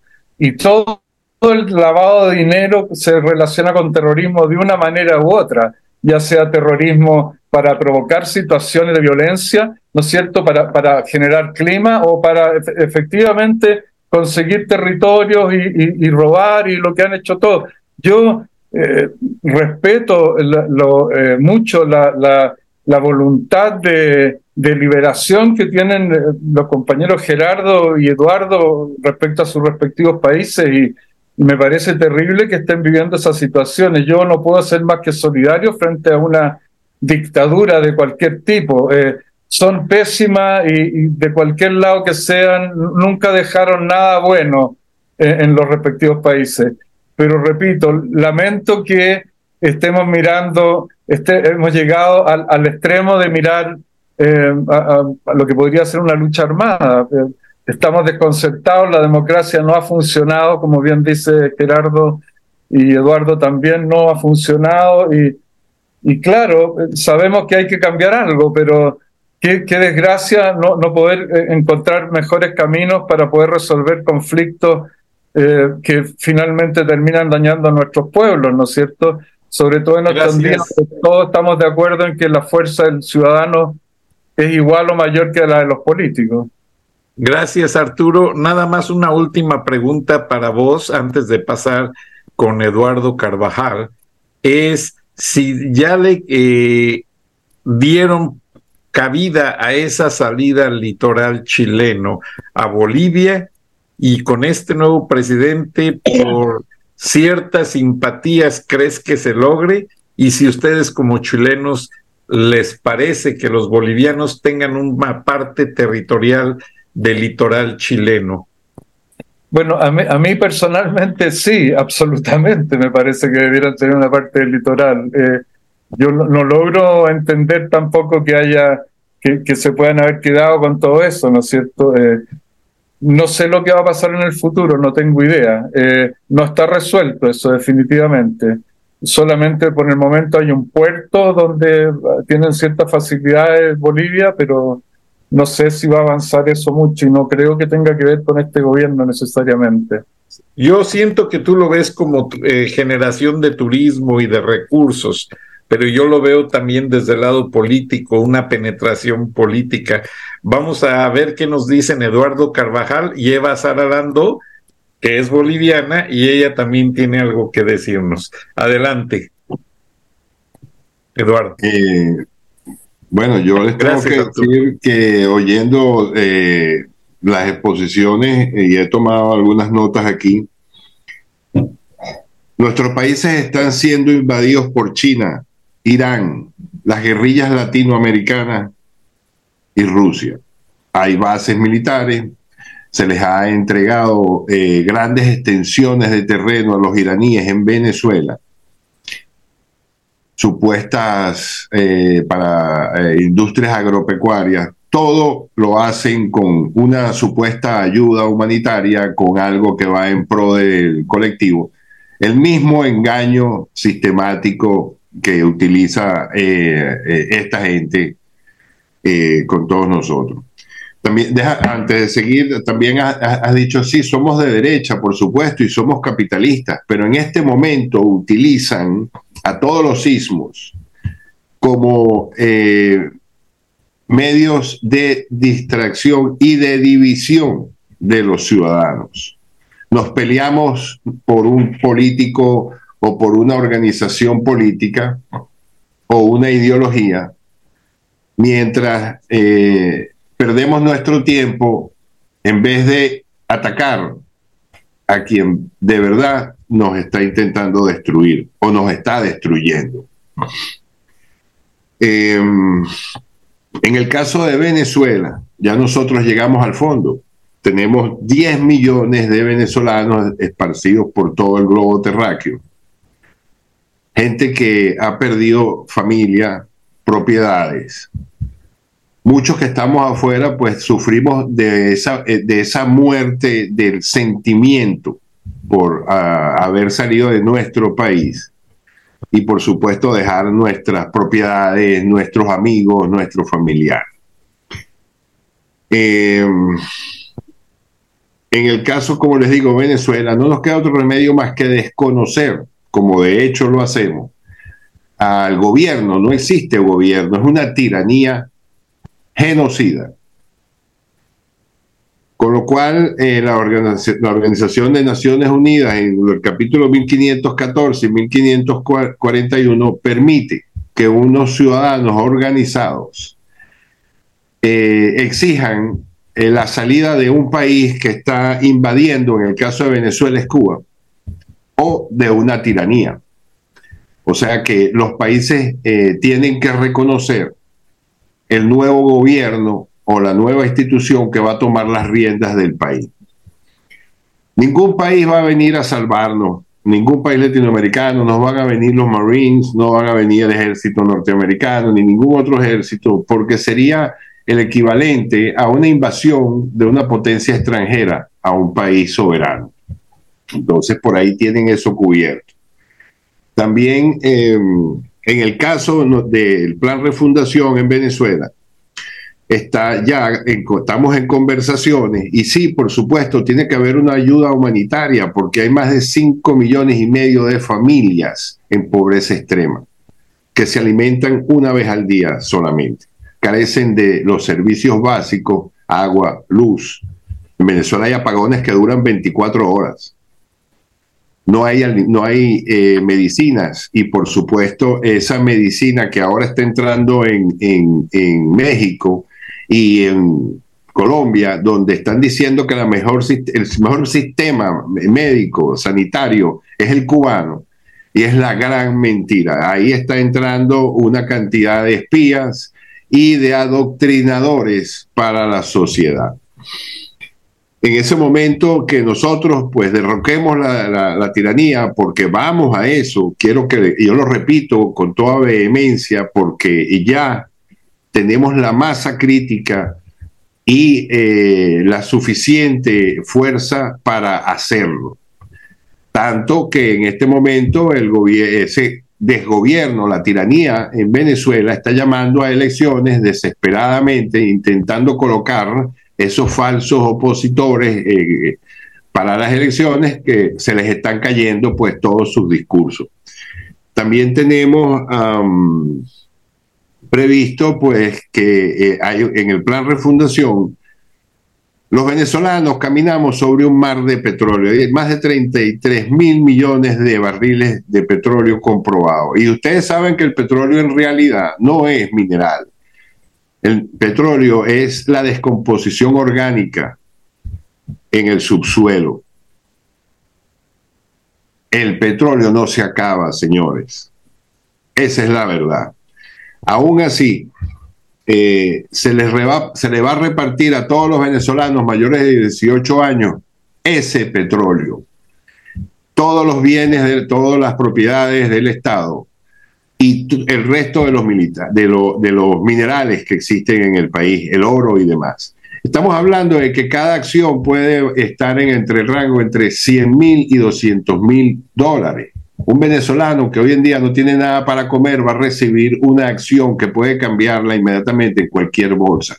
La compañía Aramco, que es la más grande petrolera del mundo de los árabes, juega en la bolsa de Nueva York. Tenemos el, toda la infraestructura preparada para eso. Los políticos no pueden venir a decir que van a recuperar la industria petrolera. ¿Por qué? Porque para volver a, los, a, la producción de años atrás, de más de 20 años atrás, donde producíamos 3,5 millones de barriles diarios. Eh, no, había, no había suficiente entrada de dinero para mantener toda la, el, aparato burocrático. Y para regresar a eso, que hoy en día estamos por debajo de los 500 mil barriles diarios, tenemos que invertir más de 80 mil millones de dólares y hay una deuda de 200 mil millones de dólares que hay que pagar. Pues entonces decidimos y sacamos la conclusión con el equipo profesional que nos está asesorando, darle ese, esa oportunidad al venezolano que tenga de verdad la propiedad de todos los recursos como lo es en el estado de Texas, que lo que está en el subsuelo de tu terreno es tuyo, pues los venezolanos nos corresponde eso. Es una gran ventaja que tenemos nosotros. ¿Qué quiere decir? Que salimos de la miseria y en el plan refundación, en más o menos calculando seis meses, tendremos ya una gran cantidad de industrias extranjeras, del turismo, eh, agropecuaria, eh, etcétera, que van a universidades eh, hospitales que van a querer instalarse en el país porque el nuevo gobierno solo se va a ocupar de la justicia, donde todos los venezolanos somos iguales ante la ley y se acaba la impunidad. Los cuerpos de seguridad del Estado, que son el brazo ejecutor de las leyes, la defensa de los ciudadanos, de la vida y la propiedad, y el ejército, que es el que protege nuestras fronteras. El 7% se paga de impuesto en el país, todas las empresas van a querer ensamblar vehículos, van a querer entrar en el país para producir en el país. Esa, esa misma idea la están llevando adelante otros países, por lo menos Colombia, que ya se están viendo, están tomando como ejemplo esta, esta propuesta. La nueva Carta de Derechos inalienables, que son, como les dije antes, la vida, eh, eh, las libertades, el derecho a la propiedad, el porte de armas, libre comercio, el libre uso monetario y la libertad de expresión están contempladas ahí, en eso se basa todo esto. ¿Qué va a pasar entonces? El país va a surgir por el trabajo de la misma gente. Yo no puedo decirles, no tengo una bola de cristal y decirles, sí, esto va a ser así. Si los venezolanos, que hemos demostrado que a donde vamos trabajamos y somos profesionales y tenemos eh, el amor por, nuestra familia y lo nuestro. Vamos a regresar a Venezuela y vamos a levantar el país. Ahí viene un cambio, una debacle en la clase política mundial, porque estamos demostrando que los políticos no sirven, porque son quienes nos han llevado a esta situación de hoy en día. Eh, con respecto a este señor eh, que está en la Casa Blanca, hoy en día eh, eh, están llevando al mundo a una guerra. Lo que es Ucrania, ya sabemos los intereses que tiene la administración Biden en Ucrania. Y lo que están buscando es destruir económicamente a Europa. Tenemos una inmigración solapada que está ocurriendo en nuestros países latinoamericanos porque es el caballo de Troya donde entran malvivientes y descomponen la sociedad y cargan los servicios sociales y la sanidad de los países a donde van para crear, como ocurrió en Chile, todos esos desmanes que le abrieron la puerta a las elecciones al comunismo. No creas, mi amigo chileno, que están bien. Ustedes están en vías de la destrucción como el resto de los países latinoamericanos. O lo que pasa es que ustedes fueron el país con mayor desarrollo y mejor calidad de vida y que donde estaban eh, eh, viviendo muy felices hasta que les llegó esta gente. Ellos van en contra de sus propiedades y de su forma de vida y, les van a caer encima, les van a quitar las libertades.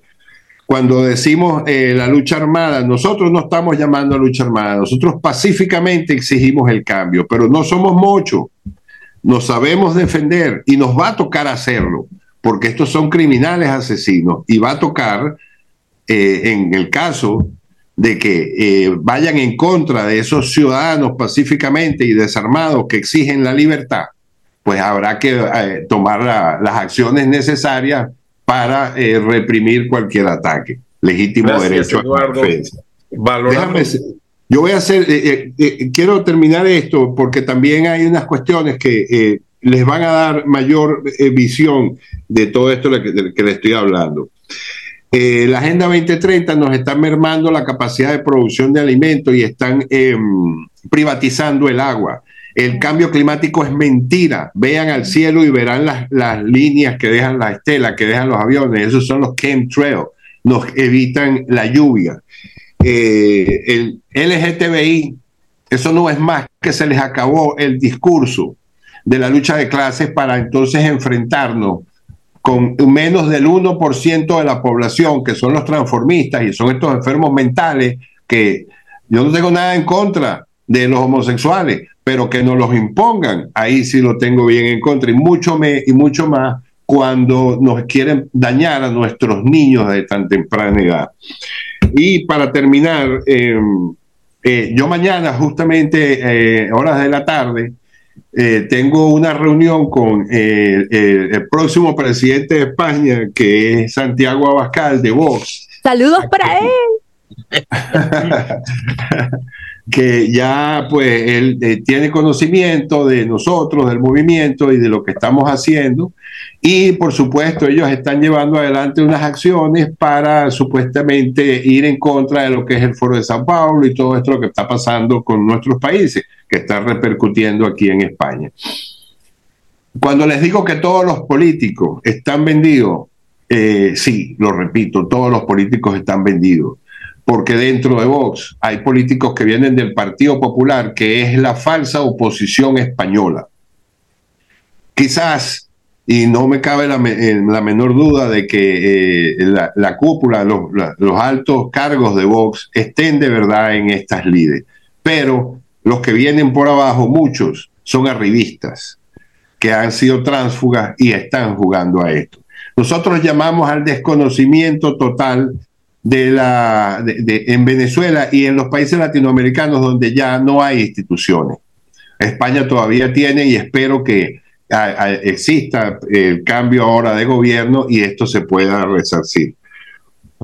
Pues nada, eh, aquí siempre a la orden y lo que podamos hacer por todos juntos. Eh, de hecho, estoy en un espacio del Movimiento Ciudadano donde hay más de 200 personas que al terminar aquí los invito a que pasen con nosotros. Está en el grupo de WhatsApp la información, el contacto. Gracias.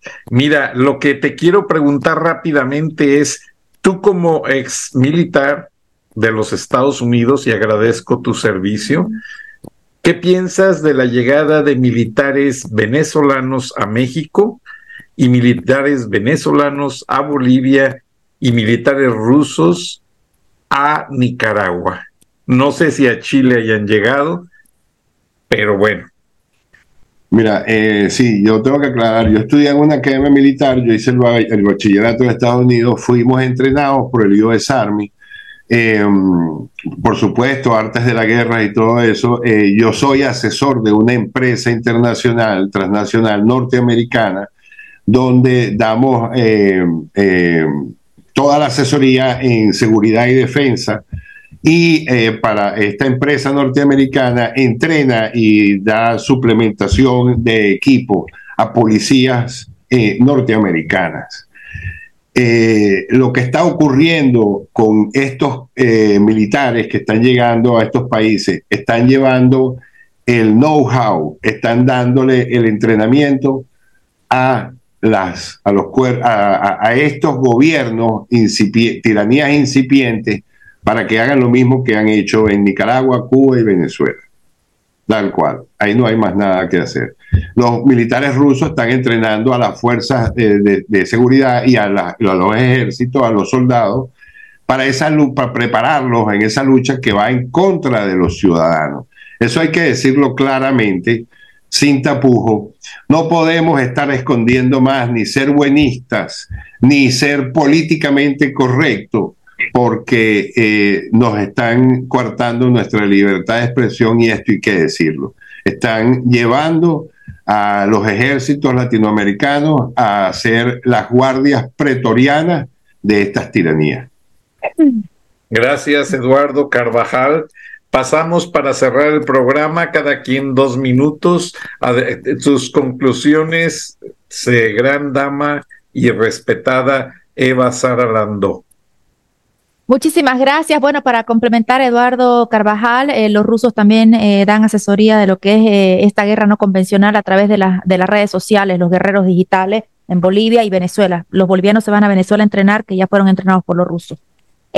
bueno, hablábamos del tema marítimo, ¿no? De eso dijeron para mí, para cerrar, y vamos a cerrar con esto que me parece muy bueno. Entre Tuto, Quiroga, Carlos Mesa y Rodrigo Belzer, tres expresidentes negociaron con Evo Morales la salida, el tema marítimo. El tema marítimo siempre ha servido para eh, delinquir y corromper o, usar este, esta excusa para eh, obtener recursos no lícitos, digámoslo así, porque si he robado y he sacado del Estado, de la gente, eh, pues es robar, ¿no? Y robar es robar, no hay que ser políticamente correcto y hay que decir las cosas por su nombre. Son unos ladrones y Tuto, repito, Tuto Quiroga, Carlos Mesa, Rodrigo Belcer, y Evo Morales siempre robaron en nombre del tema marítimo.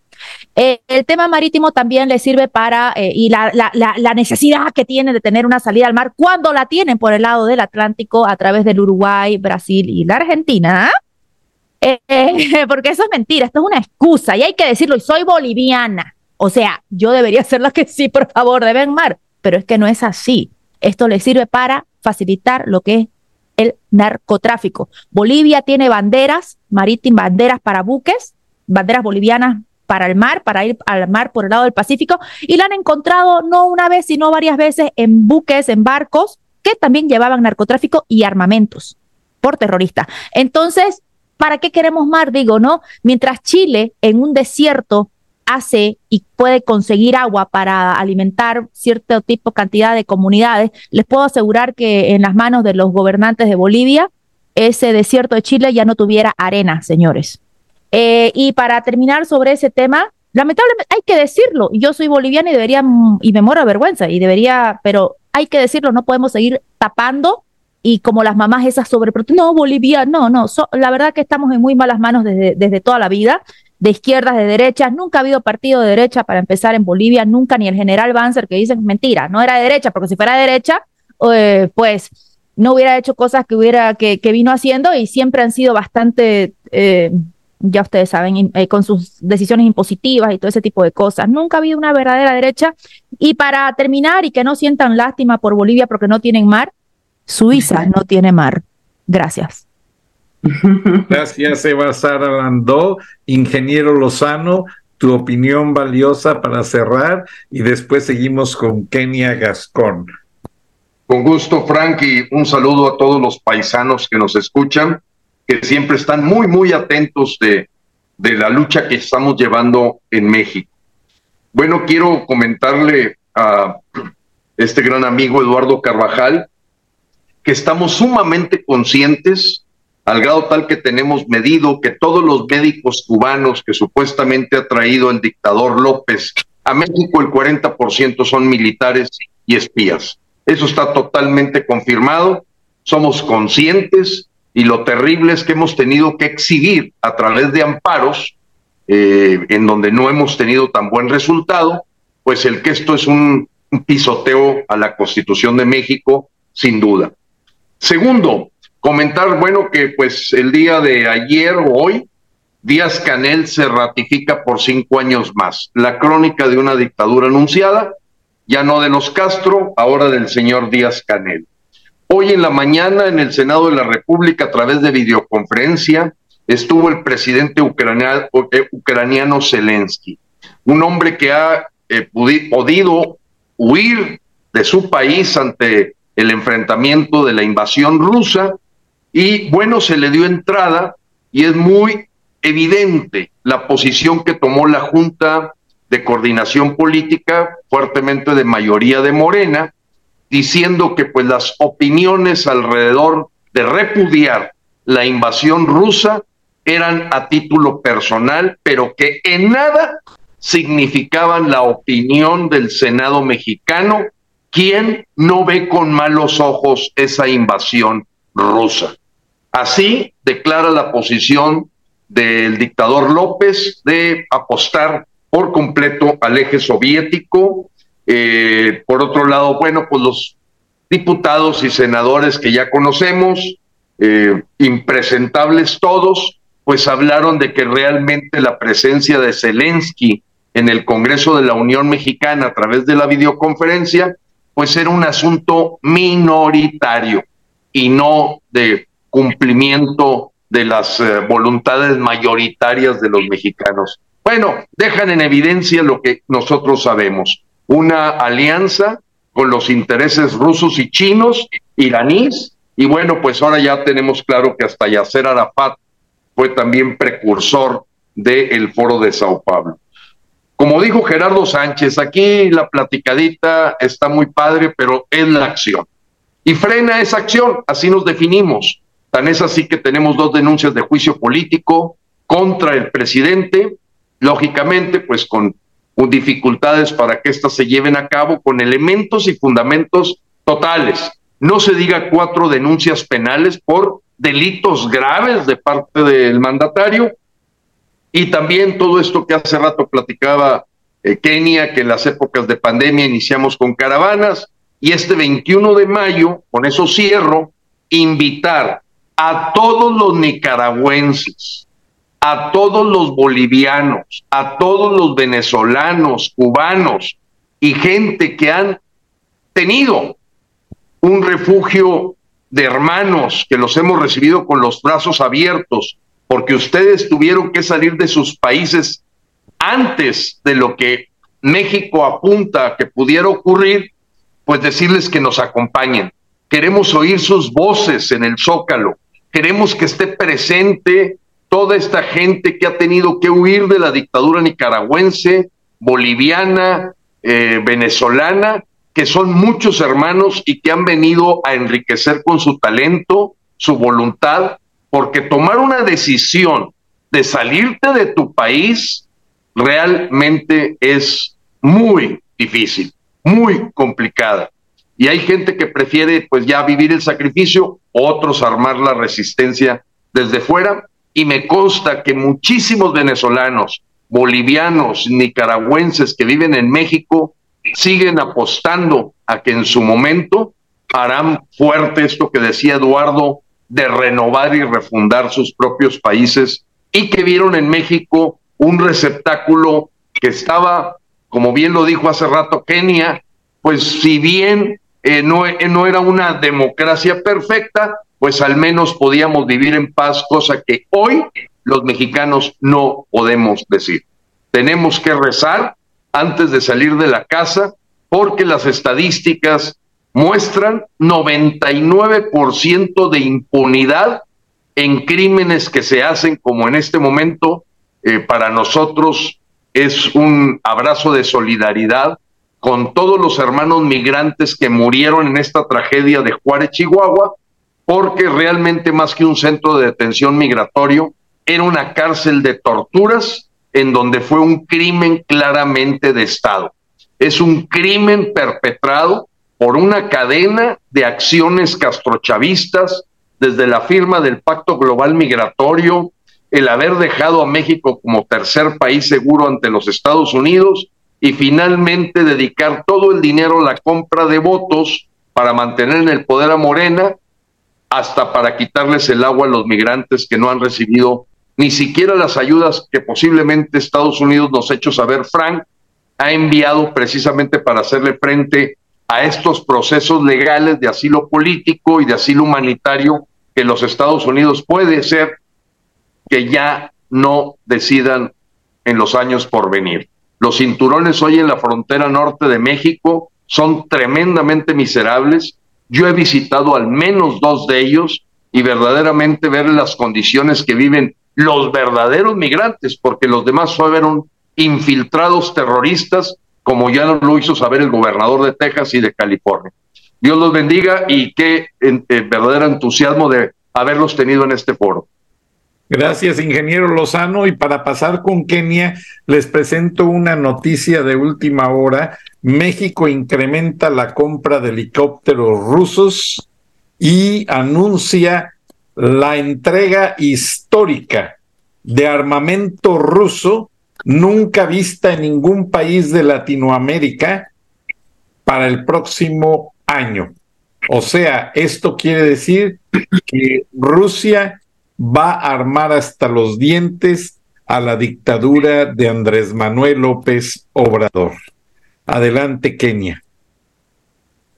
Pues ya no terminé de decir mi cápsula pasada, quién sabe qué sucedió. Quería terminar para empezar de ahí. Es incomprensible la sumisión de los mexicanos, cómo ellos se han dejado engañar y creen que realmente no podemos, no hay manera legal de correr a López y a pesar de que todos los días este tipo enfermo nos destruye, nos destruye, nos ataca y nos envenena, los mexicanos están sufriendo terrible y se dejan, se dejan sumisamente y prefieren no creer en frena y seguir creyendo en esa oposición que cínicamente ya declaró abiertamente que está vendida. Ahorita, por ejemplo, se vienen las elecciones del Estado de México, que es nuestro estado más importante de la República, porque se encuentran más o menos 13 millones de votantes en ese estado. Ya se sabe que han mandado muchísima gente a vivir allá simplemente para que puedan votar, es decir, el fraude ya empezó. Están moviendo que la votación va a ser electrónicamente y el gobernador actual de ese estado, que es priista, ya salió a decir prácticamente que va a trabajar con, con Claudia Sheinbaum, la como militante de Morena más fiel a López, que va a trabajar con ella y casi casi dejó entrever que a cambio de que después le dejan la gobernatura de la Ciudad de México. Es decir, ya se sabe que este tipo se vendió. Y sin embargo, la gente, en vez de estarse preparando para el 21 de mayo, para que todos en masa vayamos a correr a López dictador, prefieren estarse haciendo ilusiones, creyendo que no va a haber fraude y todavía hay oportunidad de que quede la candidata de la, de la coalición vendida, candidata que por cierto tiene pésima fama y entonces todo parece indicar que la pusieron corrupta y todo para que la gente, a pesar de todo, prefiera votar por la de Morena y no votar por esa. Y la pusieron a modo para que la gente diga, pues este es peor y entonces prefieran votar por la delincuenta. La que supuestamente es de Morena es un cinismo, es una triple plagiaria. Se robó su licenciatura y dos maestrías son falsas. La señora ni siquiera es maestra, como pregonó ser siempre, y resulta ser que la oyes hablar y más bien parece una analfabeta. Todo esto que estamos viviendo es muy trágico y desgraciadamente yo tengo una visión actualmente muy negativa de lo que nos está pasando ¿Por qué? Porque lo he visto en todos los países latinoamericanos, que no, les ha sido eh, fácil deshacerse de una dictadura. Yo creo que nosotros nos va a pasar igual. No, no quisiera yo ser negativa, pero soy realista.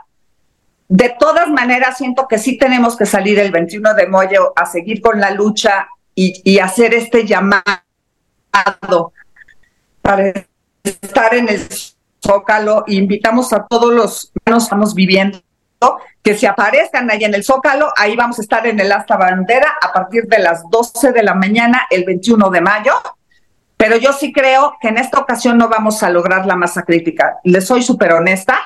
Yo creo que va a haber una gran oportunidad de voltear las cosas y que inclusive eh, esa oposición a modo podría seguirnos y ponerse de nuestro lado una vez que se vean perdidas las elecciones del Estado de México y que se den cuenta que efectivamente este señor del Mazo estaba vendido y que efectivamente ni siquiera va a haber elecciones en el 2024, porque este tirano llamado López, yo no creo que ni siquiera quiera dejar a sus corcholatas. Él va a hacer una maniobra tipo como le hizo Chávez para seguir en el poder. Dios los bendiga, Gracias por este programa maravilloso. Eva, eres admirable, te he seguido de lejos y me pareces genial. Gracias a todos estos líderes que hoy pudieron estar aquí, aprendimos mucho de ellos. Gracias, Kenia Gascón, activista y una gran impulsadora pro la democracia de México y una gran miembro de Frena y como todos los que estamos aquí, reconocemos en, sus instituciones su moral, su ética y ustedes no buscan un puesto político. Gerardo Sánchez Montalbán, esta lucha y al escuchar que López Obrador compra armamento ruso como nunca en la historia de México, y ustedes ya tienen una base rusa de inteligencia y una base de entrenamiento militar en Nicaragua. Y curiosamente de ahí salen mercenarios, francotiradores y una gran cantidad de gente hacia México en las caravanas. ¿Cómo interpretas esto en dos minutos? Y pasamos luego con Eduardo Carvajal y Arturo Paso. Sí, gracias. Muy peligroso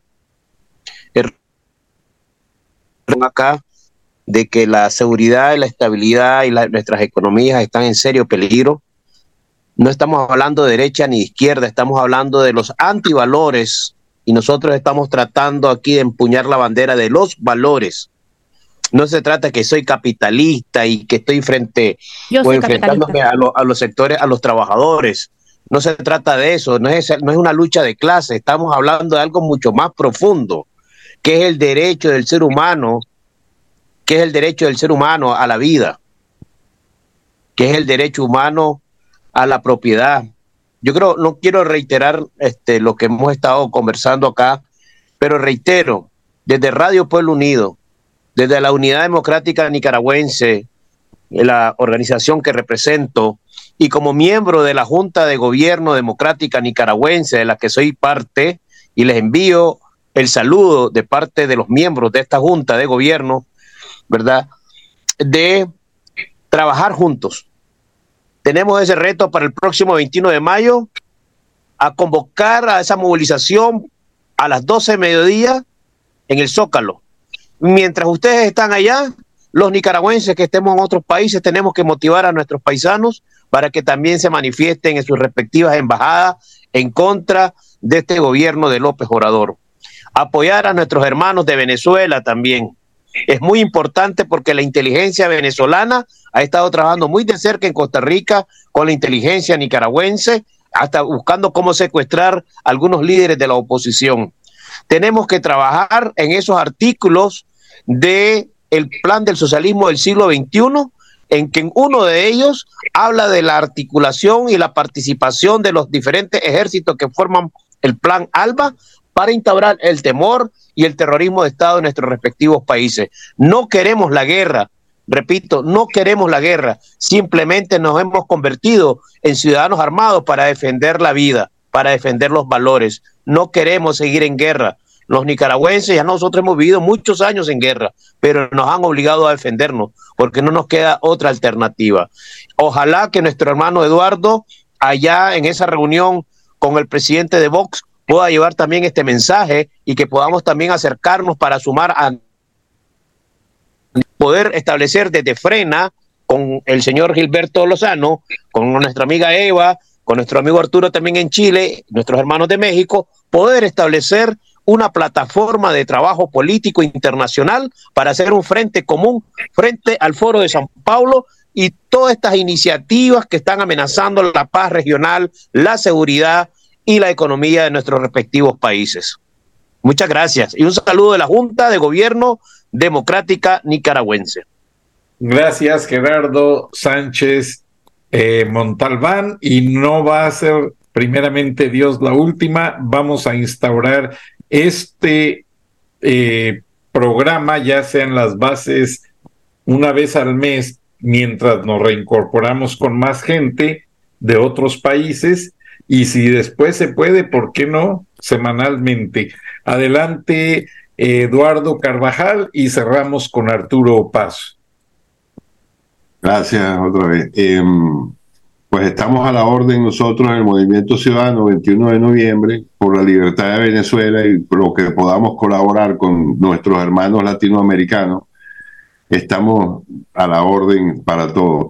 Nosotros estamos haciendo em, eh, espacios casi a diario y tenemos tres canales de YouTube con periodistas que estamos haciendo entrevistas y estamos llevando el mensaje.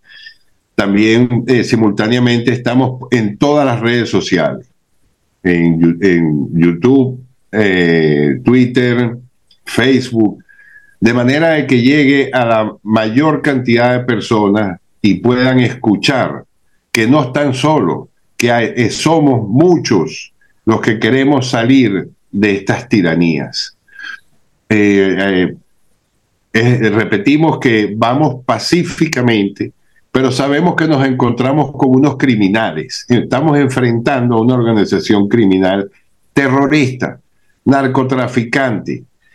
Lo peor que podemos encontrarnos, ladrones. Tenemos que defendernos. Y como bien dicen, ¿no? Si vis pacem para velum. Si quieres paz, prepárate para la guerra. No nos queda de otra. Como les digo, estamos en el espacio en este momento, tienen el, el, link eh, puesto en el grupo de WhatsApp y eh, estoy a la orden, Gerardo, Arturo, Kenia, Eva, estamos en contacto en casi todas las redes sociales. Francisco, un placer de verdad eh, todos ustedes y pues estoy a, la disposición cada vez que quieran pues dar este mensaje. Por supuesto, el, Mañana la conversación será algo importante eh, con este señor, de manera de que lo tenga más presente eh, quiénes son de verdad eh, las organizaciones que están en contra de las tiranías y no los politiqueros ni la de la disidencia controlada. Muchísimas gracias a todos. Buenas noches. Gracias, Eduardo Carvajal. Arturo, paso antes de darte el micrófono. Ah, hubo una polémica esta semana. El secretario de la Defensa de México, Luis Crescencio Sandoval, que bien lo decía el ingeniero Lozano, ha tomado gran control del poder eh, operativo de México y ahora en una conferencia de prensa que está casi casi en vivo, anuncia esta compra masiva de equipo militar ruso como para justificar sus salidas del país por esos viajes que se él está tratando de que la prensa mexicana le criticó mucho el gasto excesivo en viajes innecesarios y como que está dando a entender que por estrategia militar no daba a conocer y él ha hecho una eh, decisión de comprar ese armamento. Ahora, Chile es un gran comprador de armamento norteamericano. Los oficiales de la naval chilena se entrenan en Anápolis, donde mi hijo pasó las pruebas, pero no se quiso quedar porque se enamoró de una pelirroja. Pero bueno, esa sería otra historia. ¿Tú qué piensas, Arturo, de esto para cerrar? Si crees que el presidente de Chile siga la misma tendencia del presidente mexicano y comprar armamento a Rusia en lugar de los Estados Unidos. Bueno, eh, primero no, no, no, sé mucho de la noticia que, que está dando, pero em, mira, primero que todo quería decir que em, siempre voy a estar eh, a favor de las personas que luchan por su libertad. Em, no se trata de ser de derecha ni de ser de izquierda, como bien han dicho muchos de los compañeros ahora. Eh, la libertad es algo que no se puede dejar ir eh, y que hay que luchar por ella hasta el final. Ojalá ninguno de nosotros tenga que luchar por esa libertad eh, con, con, la fuerza y, enfrentándose. Nosotros ya tuvimos una situación aquí en Chile y no es lindo. la estructura social queda muy mal, muy mal después de eso. Em, respecto si, si, si va a... Yo espero, Eduardo, que estés equivocado, que no, que no, que, que Boric pueda tener un, hemos tenido tres o cuatro gobiernos socialistas después de los, eh, durante los 2000 y la verdad es que no, no hemos visto, no, no he visto mucho, eh, nada en la dirección de lo que tú dices, pero respeto tu opinión. Eh, eso, quería decir eso nomás, ojalá que, que, sus luchas por la libertad resulten y, y, siempre griten y, digan lo que necesitan y lo que quieren y es la única manera. Ahora somos ciudadanos también y, podemos ser escuchados, ¿verdad? Fuera de los políticos, los influencers o los que sean. Eh, los ciudadanos pueden ser escuchados y que sean escuchados en cada país y que peleen por sus derechos, por supuesto. Por supuesto. Nadie merece ser oprimido ni, ni nadie merece que le digan lo que tiene que hacer, ni a qué colegio tiene que ir, ni etcétera. No, nadie merece eso.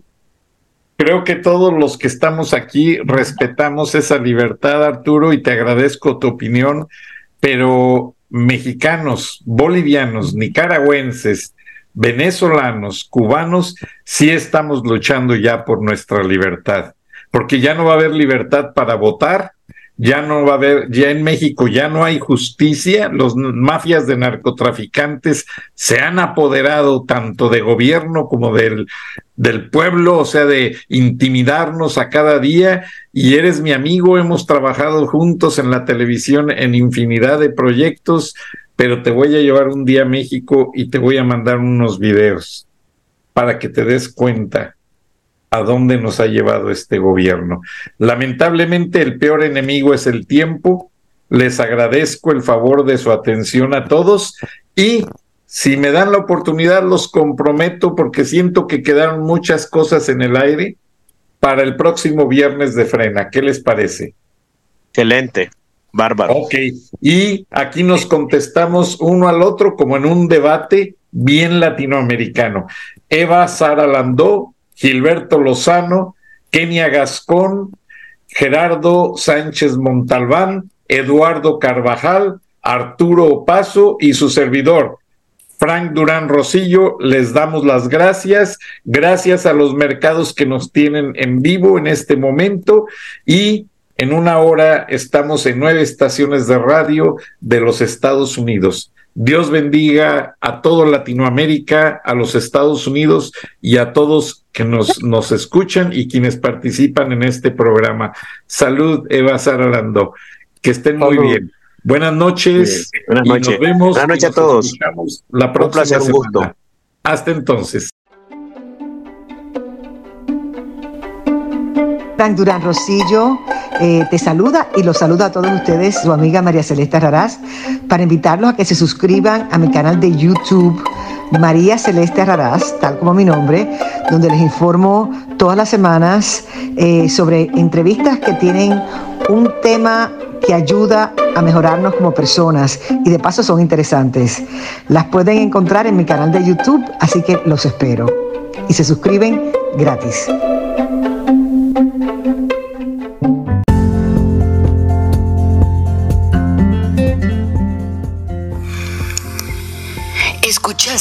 el análisis de la noticia, transparente como el agua, con el periodista Francisco Durán Rosillo.